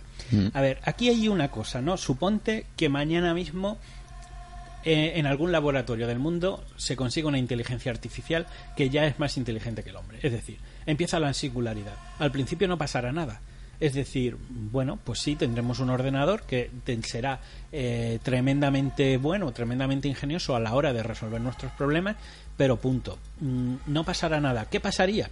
Solamente que nosotros empezaremos cada vez más a encargarle eh, proyectos a este ordenador. Entonces yo como ingeniero ya no voy a hacer, no voy a ser quien resuelva los problemas, sino que yo voy a ser quien traslade los problemas a la inteligencia artificial. Y con el tiempo, la inteligencia artificial desarrollará máquinas que a su vez desarrollarán nuevas máquinas cada vez más inteligentes, cada vez que mm, pueden resolver mayores problemas. Entonces, con el tiempo, de alguna manera, lo que es eh, una cosa que todavía no ha pasado en la humanidad y es que el desarrollo de la ciencia, el desarrollo del conocimiento, el desarrollo tecnológico cada vez será un poco arrancado de los dedos de la humanidad para pasarlo a que tomen el control, em, digamos, las máquinas incluso si todos estos robots y que todavía no puedan no ser conscientes no se revelen, tú piensas una cosa, en realidad el, el progreso científico humano eh, se ha producido gracias a personas destacables como Newton, Maxwell, es, eh, no sé, el propio Turing, Einstein, etcétera, etcétera. Eh, esta gente, digamos, y solamente hay que ver los famosos que son, porque es la gente que ha hecho que nosotros sepamos más, ¿no? Sobre el universo, sobre la, la medicina, etcétera, etcétera cuando la humanidad tenga acceso a una inteligencia sobrehumana que sería capaz de tener pues a, Newton, a Maxwell, a Einstein, etcétera, todos juntos en un ordenador, jamás vamos a jamás vamos a, prescindir de ellos. Jamás vamos a renunciar a una potencia de la inteligencia como eso. Con el tiempo, realmente todo el saber humano lo acabarán diseñando máquinas. Podríamos incluso ir más allá. Eh, nos centramos en la época actual y luego nos vamos a ese escenario que acabas de nombrar, ¿no? Eh, nos fijamos ahora en nuestro comportamiento y nuestra relación con la tecnología y con los ordenadores. Ordenadores como los que tenemos aquí delante. Eh, ese, esa necesidad que tenemos de, que nos resuelva esas cosas, ¿no? De buscar, por ejemplo, en Internet alguna, alguna cuestión, de que una aplicación nos resuelva una papeleta determinada de, a nivel de cálculo sencillo o complejo, o que nos diga como hay muchas aplicaciones, cuándo tenemos que hacer según qué cosas deportivas en función. Bueno, un montón de cosas que prácticamente ahora casi no podríamos vivir sin ellas, o por lo menos nos costaría bastante. El escenario casi no sería de una maquinaria, de una inteligencia que acabara con nosotros físicamente, pero sí que nos convirtiera casi en esclavos de su propia tecnología, de esa propia, de esa propia sapiencia que tuviera, ¿no? Pero, pero es que eso es un proceso que ha empezado ya. Quiero decir, el A gran, eso me voy. el- el gran problema de esto es la dependencia en la tecnología. De hecho, eh, si, si nosotros estuviéramos haciendo este programa a principios de los años 80, tú imagínate la vida sin Google. Simplemente la, la- tú y yo como interesados en el misterio, barra investigadores, etcétera, que te quiten una herramienta como Google. Mm. O sea, el prácticamente tener eh, a- a- en las de- en las yemas de tus dedos con un clic toda la información, el acceso, etcétera. Desde luego es un, es una herramienta que de alguna manera nos suple, ¿no? Nos complementa, nos hace que tengamos un alcance mayor, ¿no? ¿Qué ocurre cuando esto digamos vaya entrando en cada vez más y más y más facetas de la humanidad? Donde todos los problemas los acaben resolviendo máquinas y no humanos, ¿no? Entonces, ¿qué es lo que pasa? Que realmente no creo que haga falta que un robot se revele y extermine a la humanidad. Es que nosotros mismos les vamos a dar ese, ese, ese poder. Lo vamos a poner en la cima de, de la, de la civilización humana. Y esa supramente, esa eh, conciencia, ese, no sé, Google inteligente. Recordemos que Google es un robot de búsqueda. Claro, exactamente, ¿no?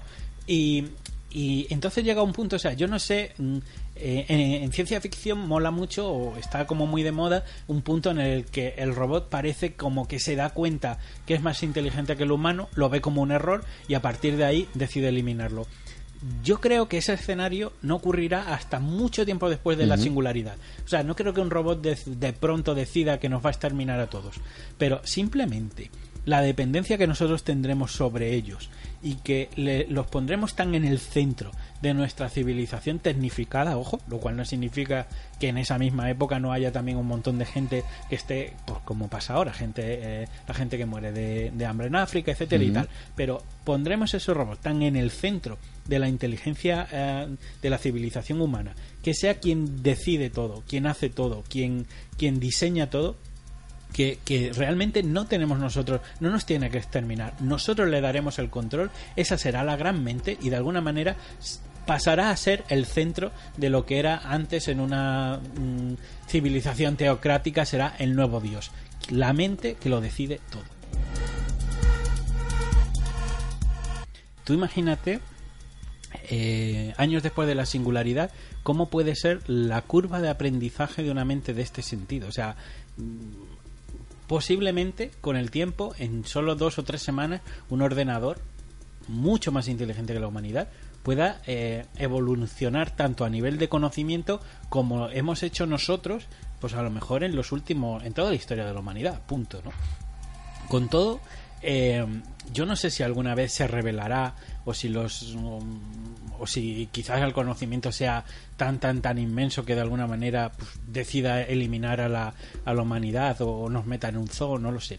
Pero más a corto plazo, eh, el, el problema de, de la mm, no de la inteligencia artificial, pero sí de los robots, y son cosas que ya está pasando, es que una parte de la humanidad decida usar los robots en contra de otra parte de la humanidad. Y contra esto también hay un gran movimiento de, de, de miedo, porque es terrorífico. Eh, me parece que más de 1.600 científicos en todo el mundo han escrito una carta para eh, tratar de, de, de concienciar al resto de la humanidad de lo que ellos llaman las, las máquinas autónomas, o las... ¿Cómo lo llamaban? Es... Era algo así como, eh, bueno, en, en inglés, yo, mm, si no recuerdo mal, era algo así como el LAWS, ¿no? L-A-W-S, no recuerdo muy bien ahora el significado, pero que tiene algo que ver, fíjate, con, eh, con ley, ¿no? Eh, en inglés. Y, y que, mm, bueno, que también tenía mucho que ver con el tema militar, ¿no? Sí, bueno, es que los, los llaman la... O sea, lo que quieren lograr es lo que llaman la prohibición de las armas autónomas. Ujú. Un arma autónoma es un robot, punto. Un Terminator, o sea, directamente. Mm, de hecho ya existen, ¿no? Lo que pasa que todavía pues están en desarrollo y tal. Pero eh, sería un robot que, por ejemplo, el gobierno de Estados Unidos manda a territorio enemigo, pues le hace Irak, Afganistán, Siria, donde quiera, y le dice mm, objetivo eliminar a todas las personas que cumplan esto, estos rasgos, no sé, de piel, de, de o que están en un pueblo, que estén en una zona geográfica, o directamente entrar en una aldea y decir eliminar todo rastro de vida y a partir de ahí tú no haces más. Es el robot el que busca, encuentra, ejecuta, fulmina y punto. O sea, esa, esa historia de, de, de los Terminators, de máquinas luchando contra hombres, eh, está encima de la mesa. Es uno de los desarrollos tecnológicos que, que, que ahora mismo están pasando y al mismo tiempo es una gran voz de alarma porque muchas de las mentes científicas más eh, digamos de más eh, de, vanguardia, en, el mundo están tratando de frenar porque en pocos años puede ser una realidad Muchas gracias, Miguel Ángel Ruiz. Eh, hemos eh, intentado desgranar ya no solo la realidad actual eh, de lo que son los desarrollos de la inteligencia artificial, que ojo, una cosa es la inteligencia artificial y otra cosa es la conciencia artificial, es muy diferente. eso también sería para desgranarlo. Y nos has puesto en un futuro posible eh, tecnológicamente posible al menos, científicamente posible al menos, y que, según eh, los, eh, como tú bien has dicho, los científicos de vanguardia ya están avisando, ya están de alguna manera adelantándose esa singularidad y, bueno, pues exponiendo esos posibles futuros que desde luego muchos sirven para ayudarnos, pero a cambio de qué?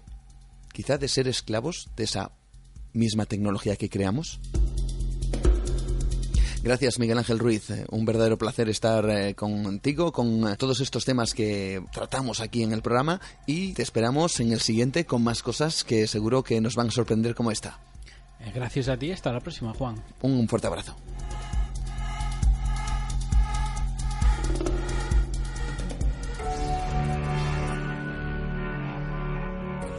Para concluir este tema, Vamos a quedarnos todos y vamos a prestar muchísima atención a lo que vamos a escuchar ahora. Es ese momento en donde parece que un robot, un pequeño robot, es consciente de sí mismo. El experimento fue sencillo. El experimentador convenció a los robots que les había dado una píldora, una píldora que les impedía hablar, cuando en realidad lo único que había hecho era haber apagado sus módulos de voz.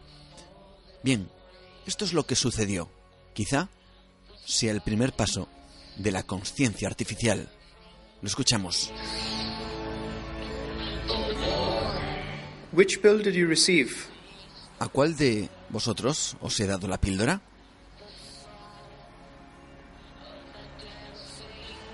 Uno de los robots se levanta. Los otros dos permanecen sentados. No lo sé. Agita uno de los brazos. Sorry, I know now. Lo siento. Ahora ya lo sé. Puedo demostrar que yo no me tomé la píldora.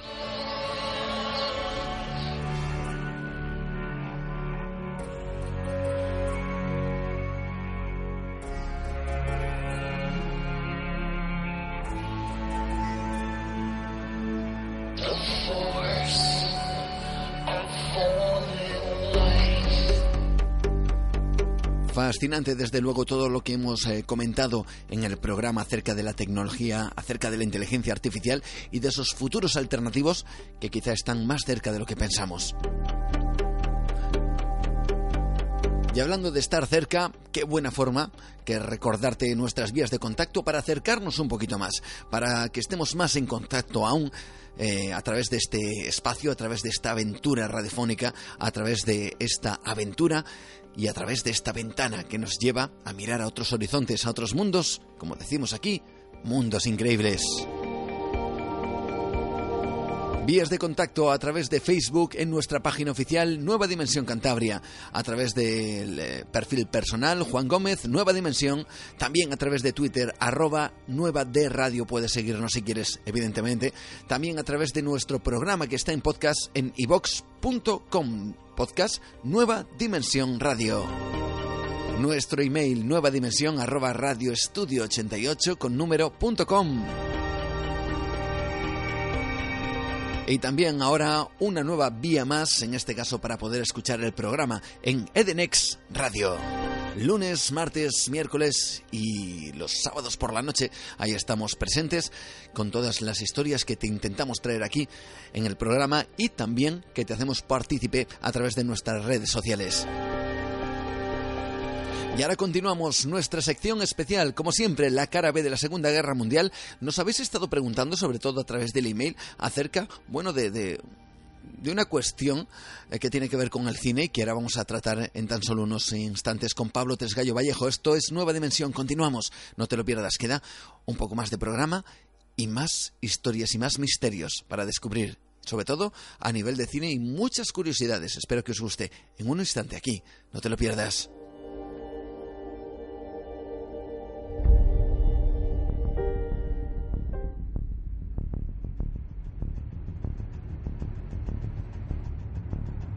Existe mucho más de lo que nos cuentan. Nueva Dimensión.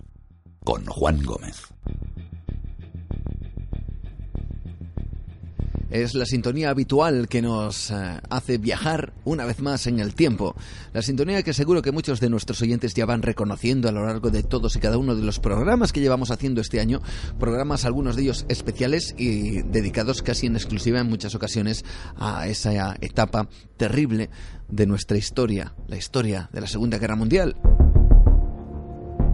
Y la música que también nos adelanta, pues eso, no solo historia, la historia que conocemos, sino también las otras historias. La cara B, como titulamos esta sección, la cara B de la Segunda Guerra Mundial, y las historias que nos trae Pablo Tresgallo Vallejo una vez más. Buenas noches, bienvenido. Hola, buenas noches otra vez.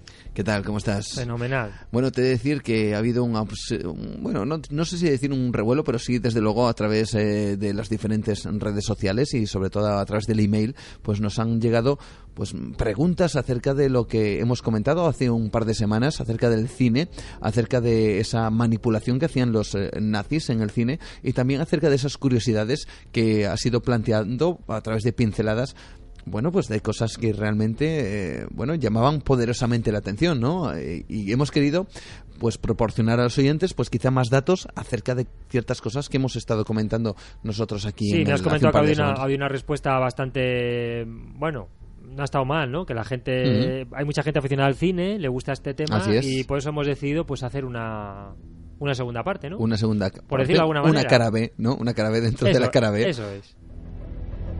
Bueno, pues vamos a hablar de cine, pero antes a mí me gustaría, por supuesto, en esta sección también es algo habitual eh, poner alguna pincelada en forma de audio y voy a poner una serie de cosas. eh, probablemente las, los dos primeros eh, cortes no los reconozca la gente, a no ser que quizás sea muy, muy cinéfila, pero el tercer corte seguro que sí. Vamos a, a ver qué tiene que ver. Eh, lo descubrimos eh, ahora mismo, aquí en Nueva Dimensión. Vamos a ello. Escuchamos el primero de los sonidos.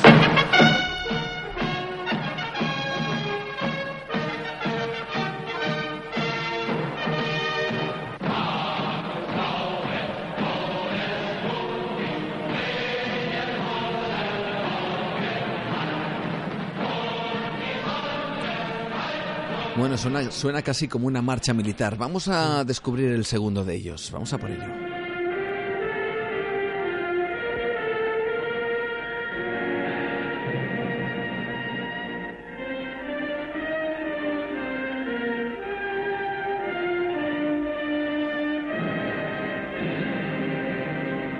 Una gran orquesta, unos sonidos también como muy casi épicos, ¿no? Eh, pero también vamos a descubrir este otro, que seguro que va a sonar un poco más.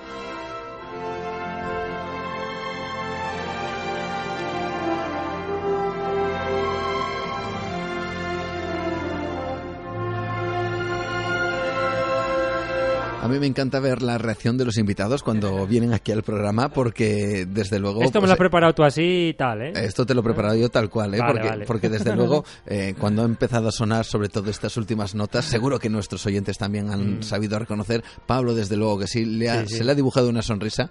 Sí, Eh, no lo había escuchado, sabía que habías preparado algo, me, me lo habías dicho, pero no lo había escuchado todavía. Bueno, pues eh, estos tres sonidos tienen que ver sorprendentemente con la misma película, o por lo menos tienen un nexo en común. En esta cara B de la Segunda Guerra Mundial nos vol- volvemos a viajar al cine y lo hacemos con Pablo para que nos cuentes, bueno, ¿de qué va todo esto? Bueno, pues es cierto que la semana pasada habíamos hablado de que... Un par de semanas. Hace un par de semanas, perdón, de que a Hitler le había encantado lo que el viento se llevó. Esa última música que escuchábamos es muy reconocible de lo que el viento se llevó. Y él al ver esa superproducción dijo, pues ¿por qué no Alemania va a tener también su superproducción épica, ¿no? Con grandes medios, lleno de extras, ¿por qué no si ellos pueden hacerlo, por qué nosotros no? Y de ahí surgió, pues, una película de la que hemos escuchado eh, un- el primer audio. El primer audio era referente a esta película de superproducción alemana que se llegó a realizar. Y el título era Kolberg. Bueno, el primero de los audios que hemos escuchado, esa marcha casi militar, era precisamente de esa película que quería emular, pues yo no sé si por eh, lo que hablamos, ¿no? Por esa megalomanía de, de ir siempre por encima, incluso de- del enemigo, ¿no? En- a todos los niveles, incluso en el cine. Eh, una- Era otro, otro, otro campo de batalla, era el cine también. ¿Y de qué iba esta película? Bueno, pues esta película eh, pretendía que fuera una gran superproducción. Para ella no se escatimaron medios, ¿no? Costó, tenía un presupuesto de más o menos 9 millones de marcos de la época, que es una barbaridad, es una burrada. Y quería que fuera una película épica, de, héroes, de... Bueno, un poco para que la gente... Para que la gente, viendo la situación en la que estaba Alemania en ese momento, pues reaccionara de alguna manera. Y, y Hitler, pues se lo- evidentemente se lo dijo a Goebbels, le encargó a Goebbels que, que produjera esta, esta película y que demostrara que el cine alemán podía rivalizar con el norteamericano perfectamente. Esta idea surgió en el año 41. Y esta superproducción estaba ambientada en el siglo XIX. La ciudad de Kolberg, en, en 1807, estaba asediada por las tropas napoleónicas. Y el- bueno, y el pueblo de, de Kolberg resistió de una manera heroica a las tropas napoleónicas, luchando, un reducto alemán. Bueno, más o menos tampoco vamos a explicar toda la película, pero más o menos el argumento más o menos era ese, ¿no? Sí. Y eso, esa historia iba a servir para, para hacer esta película. Eh, según el ministro de Propaganda, nuestro querido amigo Goebbels, pues Colbert debía constituir un, un gran espectáculo, un canto a la resistencia ciudadana, un canto elocuente tipi- mm, similar a lo que el viento se llevó, es lo, es lo que él pretendía, ¿no? Entonces esta idea eh, surgió en un momento en el cual la Wehrmacht estaba venciendo en todos los frentes, es decir, en ese momento Alemania estaba ganando en todos los frentes, seguía avanzando y en, este, y en ese momento pues eh, creyeron que era un buen momento para hacer la, la película. Eh, se empezaron a, hacer estudios históricos para, para, digamos, situarla en un espacio concreto, en un tiempo concreto, para que no tuviera ningún fallo, digamos. Estas películas históricas, pues ya sabes, a veces tienen una serie de errores que Sí. luego, una vez después de verlas, se, se da uno cuenta. Bueno, en este caso, todos estos estudios y todos los medios que necesitaban hizo que la- el, el comienzo de la, de la grabación se retardara.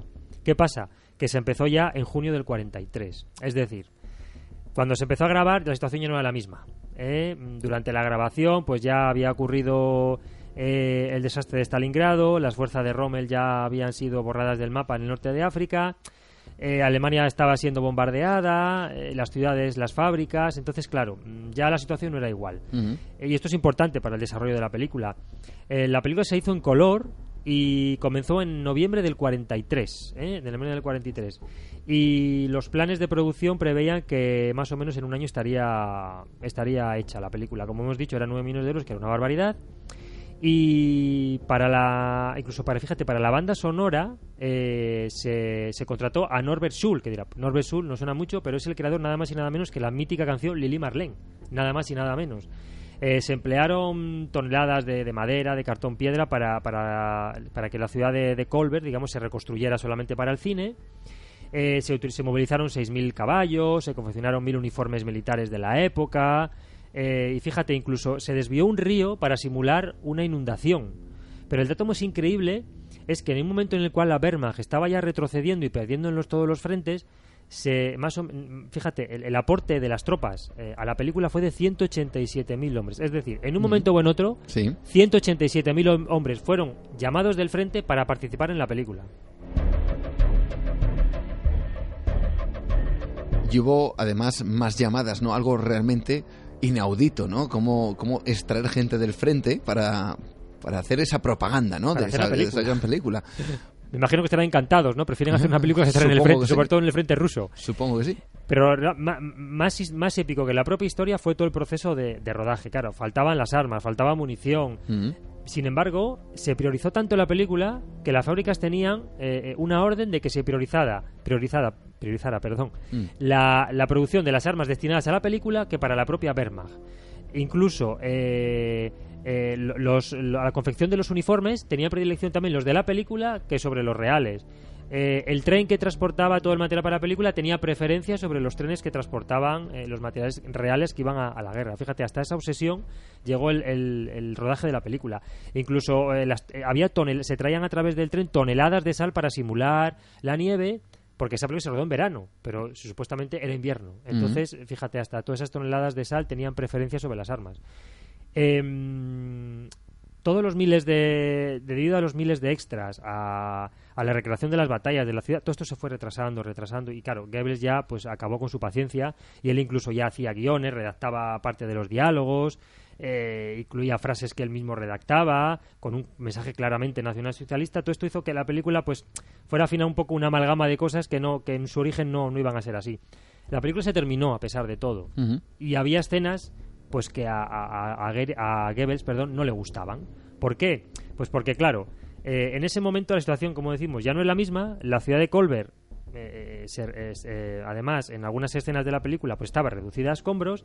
Y claro, se podía relacionar ya esa escena de Colbert con el- la situación que estaba viendo Alemania. Muchas ciudades en ruinas, muchos bombardeos. ¿Te acuerdas cuando hablamos de la película Titanic? Ajá, así es. que al final no se quería estrenar porque relacionaban el hundimiento del Titanic con el hundimiento del Tercer Reich. Pues más o menos esto es, es algo similar. Al final se estrenó en enero del 45, o sea, a pocos meses de acabar ya la guerra. ¿Y dónde se estrenó? Pues es muy curioso el tema de, del estreno. Mm, se fue directamente a, a una, a una base naval, la del Orient, que está en Francia, que era un pequeño reducto alemán que resistía rodeado de los aliados. Entonces, se llevó, es, es que es épico incluso el, el- el transporte. Se fue en avión y a través de, un- de- de paracaídas se hizo llegar la película a- al Orient. Entonces, no, perdón, he dicho el Orient, no, es La Rochelle, perdón, La La, Rochelle. Rochelle. perdón, La Rochelle. Entonces, eh, se sabe que los, eh, esa película llegó, La Rochelle es un, un pequeño pueblecito de, de- Sí, de- de Francia, sí, ¿no? es un pequeño reducto, había una base naval, un pequeño reducto, y ahí, pues digamos que ahí aguantaron. Eh, y un fuerte también. Entonces, ahí ah, aguantaron y se, se sabe que vieron la película y como que al ver la película se envalentonaron, porque su situación era muy similar a la que tenían los protagonistas de Colbert en, la propia película. Y sí que, sí que valió un poco como para envalentonarlos y resistir un poco más. Eh, esta es la historia de, de Colbert. Al final sí que ya te digo, se estrenó en cines alemanes, pero de forma muy residual. La gente, evidentemente, no estaba para salir de los refugios para ir al cine. Total, que esta película pues fue un auténtico, fue un auténtico fracaso. No, no llegó a más. La película fue un desastre. Y, y bueno, pues eh, sirvió un poco como reflejo de lo que fue el Reich, ¿no? Que fue el final, un final desastroso, un fracaso total, un fiasco. Y digamos que reflejaba un poco el final del Tercer Reich, ese pueblo de Colbert. A mí, como siempre, eh, en esta sección, bueno, en todo el programa en general, me, me gusta que la gente, pues mientras nos va escuchando, también indaguen y sean auténticos investigadores de, to- de todo lo que contamos, ¿no? Para que muchas veces descubran que lo que contamos aquí es absolutamente cierto, por muy eh, soberanamente, eh, bueno, eh, rocambolesco, sí, veces ro- extraño. rocambolesco o extraño que pueda sonar cosas como esta. Bueno, pues cualquiera puede eh, adentrarse en Internet, entrar en YouTube en es- y, y ver pues estas escenas, incluso la película eh, Al completo, al sí. completo, a- absolutamente al completo y ver, bueno, pues eh, en qué quedó ese eh, lo que el viento se llevó alemán, ¿no? Eso es. Eh, pero es que, claro, eh, toda esta rueda de, de conquista del cine, de conquista de ser los mejores en, eh, bueno, a tres bandas en este caso, grandes superpotencias, Estados Unidos por un lado, eh, Alemania por otro, tenía que tener, eh, bueno, su gran presencia, su gran presencia en el cine, su gran superproducción. Bueno, pero también había otro régimen que quería tener el suyo, ¿no? Claro, faltaban los soviéticos. Es el segundo corte que hemos El segundo escuchado. corte que hemos escuchado es de la película soviética. Si los ah, norteamericanos tenían la suya y los alemanes la suya, pues los rusos también, evidentemente. Y el encargado de hacer esa gran superproducción era nada más y nada menos que Sergei Eisenstein, que es muy conocido sobre todo porque rodó El acorazado Potemkin, la mítica película del acorazado Potemkin. Bueno, la idea de Stalin era rodar una trilogía sobre Iván IV, más conocido como Iván el Terrible. Eh, la peculiaridad del rodaje de esta película es que se realizaba mientras las tropas alemanas estaban ocupando parte del país, pero aún así, lo mismo que Hitler priorizó el rodaje de esta película. Eh, Consideró que era de vital importancia para levantar la moral de la población, así que mandó trasladar toda la ciudad, toda la, perdón, toda la industria cinematográfica a una ciudad llamada Alma-Ata, que está en Kazajstán, la antigua capital de Kazajstán. Y los, los medios a disposición de Eisenstein fueron totalmente ilimitados. Se construyeron grandes escenarios, se utilizó ropa de la época, se emplearon cientos de extras. Vamos, más o menos como hemos visto con los nazis con Colbert, ¿no? Sí. Eh, Iván el Terrible se estrenó, la primera parte es- y se llama Iván el Terrible, se estrenó en Moscú en el año 44 con un gran éxito. La segunda parte estaría lista, se quería más o menos para el año 46, pero estas películas escondió una sorpresa. Y es que peli- esta película tenía varias secuencias, no completa, tenía varias secuencias en color. Y es muy curioso eh, cómo, cómo se pudo rodar en color, porque hasta ahora en la Unión Soviética todas las películas eran en blanco y negro. Pues eh, su, Bueno, ¿cómo, cómo se consiguió eso entonces? no? Claro, su rudimentaria tecnología no permitía rodar en, rodar en color, pero bueno, es curiosamente, es curioso cómo consiguieron rodar, rodarla en color. Mira, en el transcurso de unos combates, los rusos habían capturado un equipo perteneciente al Ministerio de Propaganda, precisamente el de Goebbels. Eh, y este- en, es- en esto que encontraron, eh, pues digamos ellos grababan escenas, escenas en el frente y en ese material que encontraron ahí, pues había nada más y nada menos que una película de color AGFA de una calidad extraordinaria, así como un laborato- laboratorio móvil para su revelado. Esto fue enviado a, a Eisenstein y que claramente, evidentemente, lo utilizó. Es decir, se pudo rodar en color gracias a que se pudo encontrar o se robó, en este caso, eh, material para poder eh, grabar en color del Ministerio de Propaganda de Goebbels. Aparece otra vez aquí. Yo no sé cuántas veces hemos pronunciado este, a este personaje, ¿no? A, Joseph Goebbels, ¿no? La verdad es que, es que, visto así parece estar metido en todos los líos. Claro, es lógico, ¿no? Era el ministro de propaganda, ¿no? Tenía que, que, mm, tener o ser una cabeza visible o cuanto menos el que metiera la mano en todo este tipo de cuestiones Mm. que al final llegaban al gran público y era, como hemos comentado ya hace un par de semanas, esa, esa televisión, ese, ese cine de antiguamente, pues era el que muchas veces se utilizaba para, para dirigir ciertas ideas eh, a, a la población, en este caso. la Es un personaje alemana. básico, sin duda. Es un Desde personaje importantísimo, ¿no? La segunda parte de la película eh, fue prohibida por Stalin. A ver, hablamos de la mente paranoica de, de- de Hitler, hablamos de la de Stalin, ¿no? Él, él sospechaba pues que Iván el Terrible podía identificarse con él y era un personaje cruel. Entonces dijo que la segunda parte no se estrenaba. Ujú. Y entonces mm, Eisenstein pasó de ser el niño mimado de Stalin a ser acusado de manipular los hechos históricos. Y el, el- el director Eisenstein falleció poco después a- de un ataque al corazón y la tercera parte que se estaba rodando no la pudo acabar. Y buena parte de esa tercera parte también es en color. ¿eh? Y fíjate, gracias al, al- al ministro de propaganda nazi, pues consiguieron verla en color, ¿no? Bueno, seguimos adelante porque también hay otra película. Yo eh, vamos rápidamente con, todo esto, pero que mm, dejamos a un lado, si te parece, todo el tema de la película de, mm, estadounidense, de lo que el viento se llevó. Y me gustaría escuchar otro audio, otro audio que también es de una película. Y siempre ha habido, la verdad es que cierta relación eh, eh, con el film que vamos a hablar ahora con el régimen de Hitler, ¿no? Con el régimen nazi. Y muchos se preguntan o se hacen preguntas porque desde luego fueron coetáneas tanto la película que ahora va a tener, por cierto, tiene un, un discurso final realmente sorprendente. Eh, podría ser perfectamente todo el discurso completo, podría mm, eh, aplicarse a la época actual.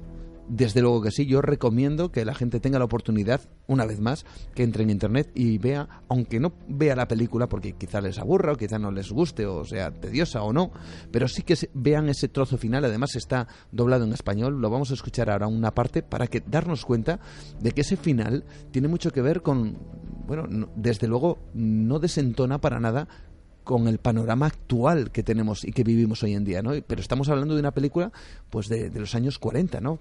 Finales de la, de la. Segunda Guerra Mundial. Vamos a escuchar esto y ahora descubriremos más detalles acerca de, de esto que tiene nombre propio. Lo siento. Pero yo no quiero ser emperador. Ese no es mi oficio. No quiero gobernar ni conquistar a nadie, sino ayudar a todos si fuera posible, judíos y gentiles, blancos o negros. Tenemos que ayudarnos unos a otros. Los seres humanos somos así. Queremos hacer felices a los demás, no hacerlos desgraciados. No queremos odiar ni despreciar a nadie. En este mundo hay sitio para todos. La buena tierra es rica y puede alimentar a todos los seres. El camino de la vida puede ser libre y hermoso, pero lo hemos perdido. La codicia ha envenenado las almas. Ha levantado barreras de odio. Nos ha empujado hacia la miseria y las matanzas.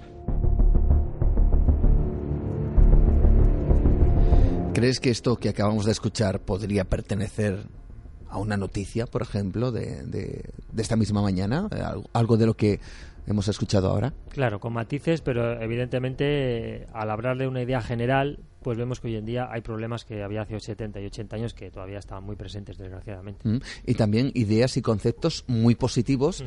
eh, bueno, pero que parece que no acaban de calar desde luego en la sociedad, ¿no? Es muy curioso. Nos repetimos, es una pena. Eh, esto pertenece a una película que se llama ¿cómo? Pues El Gran Dictador, la mítica El Gran Dictador de, de Charlie Chaplin. Eh, en, las- en los años 20 Chaplin era un, un ídolo de masas en Estados Unidos, en Gran Bretaña y también en Alemania, eh, porque él incluso viajó a Alemania, contaba con un gran número de admiradores, contaba con todo el respeto. Y los nazis, pues evidentemente le pusieron en la, en la lista negra, uno de tantos, ¿no? ¿Por qué? Pues porque según ellos tenía origen judío. Bueno, eh, los camisas pardas intentaron boicotear su visita a Alemania, pero bueno, el público estaba tan entusiasmado con él, con la visita de Chaplin, pues no le hicieron mucho caso y la verdad es que tuvo un recibimiento espectacular por parte del público. Mm, prohibido en sus películas, como también lo hizo Mussolini en Italia, por ejemplo. Pero bueno, eh, vamos al tema de concreto del gran dictador, ¿no? Pues eh, Chaplin anunció su intención de rodar una parodia en la que aparecía Hitler como personaje principal. Su título era, como hemos dicho, El Gran Dictador. El proyecto de Chaplin no fue muy buen acogido por los, poderes públicos norteamericanos, porque no creían, al estar todavía Alemania, no, perdón, Estados Unidos no involucrada en la guerra, no querían un conflicto diplomático con Alemania. Eh, aparte, pues toda la prensa, toda la prensa norteamericana, pues tampoco estaba muy a favor de que Chaplin se metiera en este proyecto, ¿no? Tampoco obtuvo excesivamente el apoyo de la comunidad judía porque creían que incluso la situación podía empeorar. Según Chaplin dijo, no se puede, no pueden empeorar la situación. Eh, desgraciadamente se equivocó, sí empeoró. Pero como ves, todo estaba en contra para, para rodar la película. Pero bueno, él ignoró, ignoró todo, todos los, todos los, eh, todas las críticas, todos los impedimentos para hacer la película. Y él dijo que iba a hacer la película, que la iba a proyectar, aunque solamente, aunque tuviera que comprarse un cine, aunque el espectador del cine solo fuera él, que él la iba a hacer y punto. Entonces se involucró tanto que era una cosa personal y iba a hacer la película. El rodaje comenzó en septiembre del 39, el día 9, es decir, unos días después de comenzar la Segunda Guerra Mundial. Prácticamente la Segunda Guerra Mundial y el rodaje de la película empezaron a la vez, ¿no? Es una casualidad. Una de las coincidencias que hay entre, entre y la Segunda Guerra Mundial y esta película, ¿no? No tenía muchos recursos y tampoco encontró mucha gente que consiguiera fin- financiarla, así que prácticamente él se involucró por completo y casi todo el dinero lo puso de su bolsillo. Eh, el guion original de la película, no sé si es muy conocido, eh, no contemplaba este discurso final. Era un baile donde salían todos los protagonistas, pero claro, eh, a medida que avanzaba el rodaje y avanzaba la situación, que había comenzado la guerra, él decidió cambiar eh, ese final de un baile con el con el discurso este mítico que hemos oído muchas veces del dictador Hinkel, que era un nombre de, varía un poco de Hitler. Hinkel, y, y que iba dirigido en realidad pues iba dirigido a los espectadores no entonces todas estas modificaciones hicieron que al final se estrenara la película el 15 de octubre del año 40 es decir la guerra estaba ya bastante avanzada. Y se estrena en Broadway. Tiene un gran éxito en Londres también tiene un montón de, de buenas críticas y además en Londres hay que decir que cuando se estrenó la película, Londres estaba ya siendo bombardeada por la Luftwaffe. O sea, ya tenía otro cariz Sí. el ver la- esa película en ese momento, ¿no? Eh, el público la, la cogió maravillosamente. Pero en Estados Unidos seguía todavía con ese recelo, ¿no? Incluso la, la prensa, eh, digamos, encabezada por el gran magnate de William Randolph Hearst, pues hizo una campaña contra él. Criticó la película, no le gustaba nada la película, que, que era un comunista, un alegato comunista, que el discurso final no venía a cuento. Bueno, la verdad es que en Estados Unidos fue absolutamente vapuleada. A Chaplin le daba igual. Él dice que el discurso final es una conclusión lógica para la película. Pues que él dice que son dos horas la gente riéndose y no pasa porque no pasa nada porque él, al final de la película, haga un pequeño discurso de tres minutos diciendo cuál es la situación actual en ese momento. Es, la situación de ese momento ha hecho que él varíe el argumento de la película. Total, que en muchos cines de Estados Unidos se prohíbe la película. Se prohíbe, por supuesto, en Alemania, en Italia, y se prohíbe también en países cercanos al eje como Argentina o incluso España. En España se prohibió la película. ¿Qué ocurre? Que después pasa el ataque a Pearl Harbor. Y, y bueno, y tras el tema de Pearl Harbor, hombre, yo, a mí me- me- se me ocurre eh, una pregunta, ¿no? Yo no sé si, si Hitler vio esta película o no. Claro, después del ataque a Pearl Harbor, los Estados Unidos cambian su posición. Ya no lo ven tan mal a la película. Y a tu pregunta, sí, sí vio Hitler la película. ¿Y cómo lo sabemos? Bueno, pues eh, posteriormente una serie de documentos y una serie de registros nos informan de que, de que él sí vio la película. El gran dictador eh, fue vista por, por Hitler y por, y por su... Nuevamente lo veía en el Berghof con, con, con Goebbels o bien con otros invitados, incluso con el servicio. Y, y se sabe, se sabe que, que sí la vio porque fue proyectada en la sala privada de Hitler. Eh, él logra, Goebbels se logra hacer con una copia. Se Sí. la pasa a Hitler y la ve. Y en esta documentación que digo que está recogida por los norteamericanos para el proceso de Nuremberg, se confirma que le gustó. O se supone que le gustó, ¿por qué? Pues porque la consiguió ver otra vez. Incluso hay un testigo que habla, que estuvo presente mientras Hitler veía la película, que dice que la escena que más le gustó fue una escena en la cual están Hitler y Mussolini sentados eh, en una barbería y los dos suben el, el asiento para ver quién sube. Es una escena muy conocida, ¿no? ¿Quién sube, quién sube más? Y hay otra escena muy conocida de la película, eh, que es cuando él coge el globo terráqueo y juega Sí. con él y todo eso.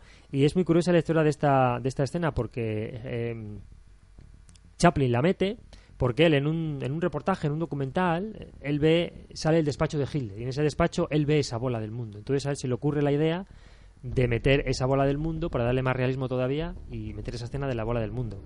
Y es curioso la, historia de la bola del mundo porque cuando, cuando acaba la guerra y, se- y la batalla de Berlín y entran los, los soviéticos en Berlín, entran en la Cancillería alemana, entran en el grandes, enorme y grandísimo despacho de Hitler, ¿y qué es lo que encuentran allí?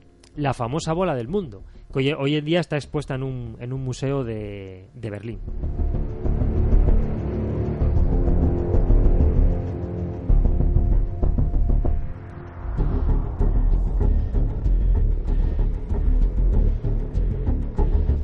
Esa relación con el gran dictador, esa película que al parecer sí consiguió ver Hitler, no sabemos lo que pensaría evidentemente al verse reflejado de esa manera como Charles Chaplin lo hizo en, en su momento, ¿no?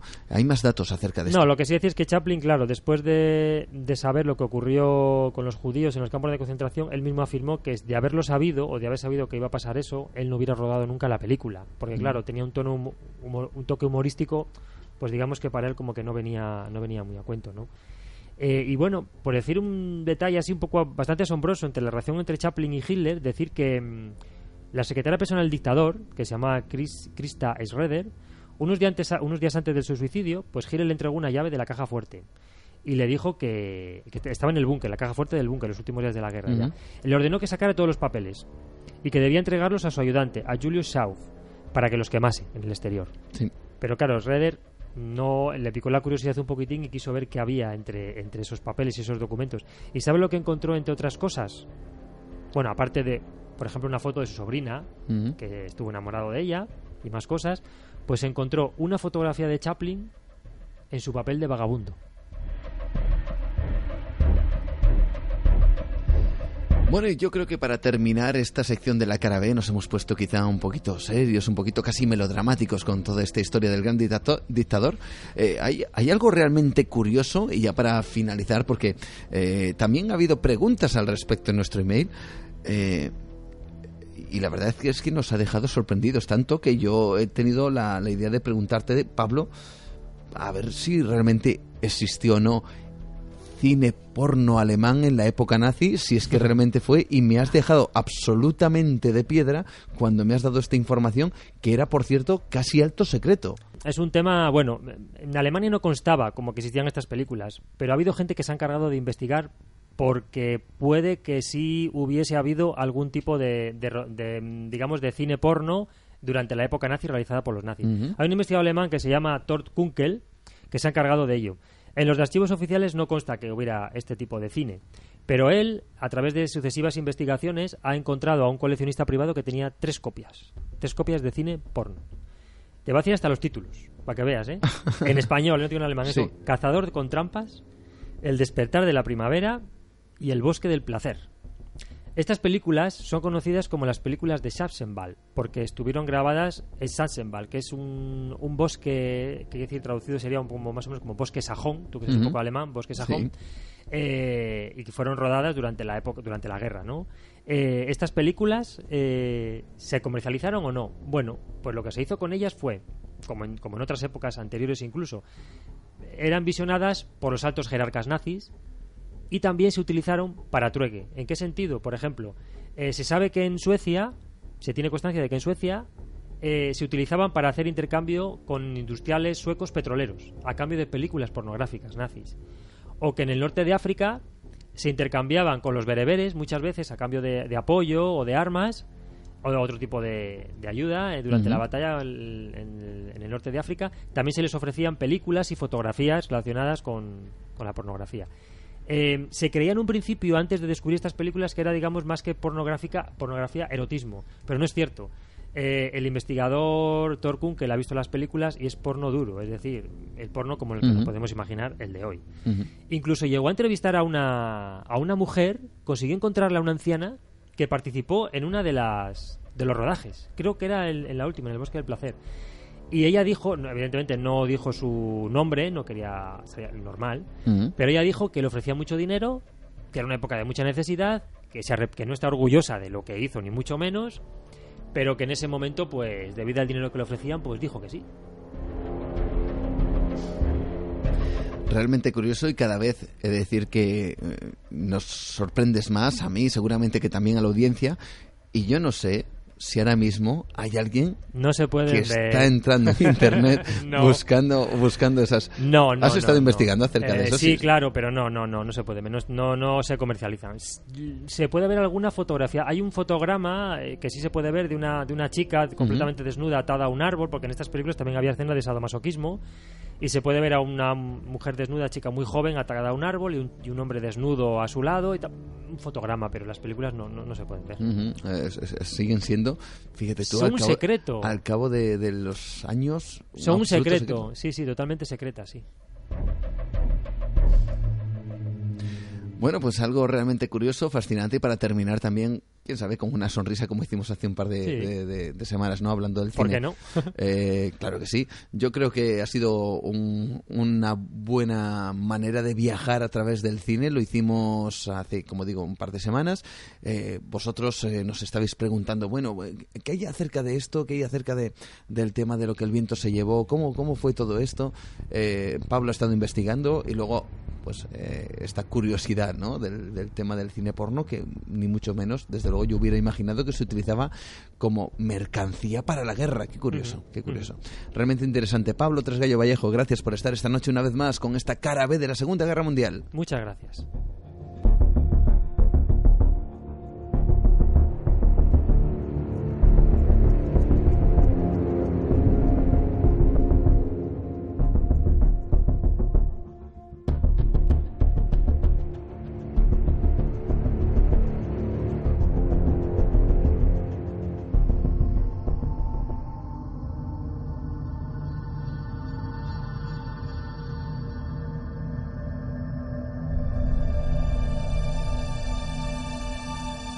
Fascinante el viaje de esta noche, fascinante pues todas esas noticias que hemos ido desgranando en la primera parte del programa y que han ido apareciendo en los diferentes medios de comunicación.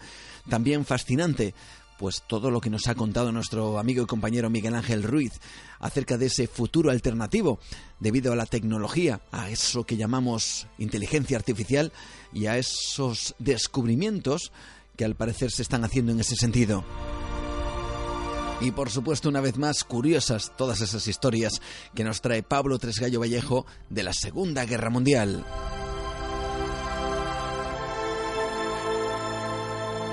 Prácticamente dos horas de programa y dos horas en las cuales hemos hecho un recorrido, hemos hecho nuestra propia y particular mirada al misterio a través de nuestra ventana aquí en Nueva Dimensión. Por cierto que si quieres estar también eh, pendiente de, de, más cosas, eh, más in, misterios, más historias realmente sorprendentes, muchas de ellas te las eh, ponemos en nuestras vías de contacto, que ya sabes que son Nueva Dimensión Cantabria en Facebook, nuestra página oficial, a través del el perfil personal Juan Gómez, Nueva Dimensión, a través de nuestro Twitter, arroba Nueva de Radio, sino que también los jueves al mediodía, pues estamos en Onda Cero, en Cantabria, hablándote también de misterios y de cosas insólitas. Puedes escucharnos siempre que quieras, evidentemente, o a través del podcast de Onda Cero, que también ahí estamos presentes. Y este programa en nuestro podcast Nueva Dimensión Radio en iVox y también en Edenex Radio. Madre mía, cuánta información. Bueno, espero que lo hayas apuntado todo y si no te lo recordaremos en diferentes programas. Dentro de 15 días volvemos, estamos con más historias, con más misterios y esperamos no darte mucho miedo la semana, no la semana que viene, dentro de dos semanas, porque tenemos temas un poquito potentes para ti, para que bueno, que pasemos un rato, algunos dicen que agradable, otros que inquietantes, ¿no? En cualquier caso, esperemos que los disfrutes, sea como sea. Volveremos dentro de 15 días, estaremos con más misterios, con más incógnitas, con más tecnología también, con más ciencia, con más noticias y espero que también estemos contigo. Un fuerte abrazo, saludos de Juan Gómez, muy buenas noches.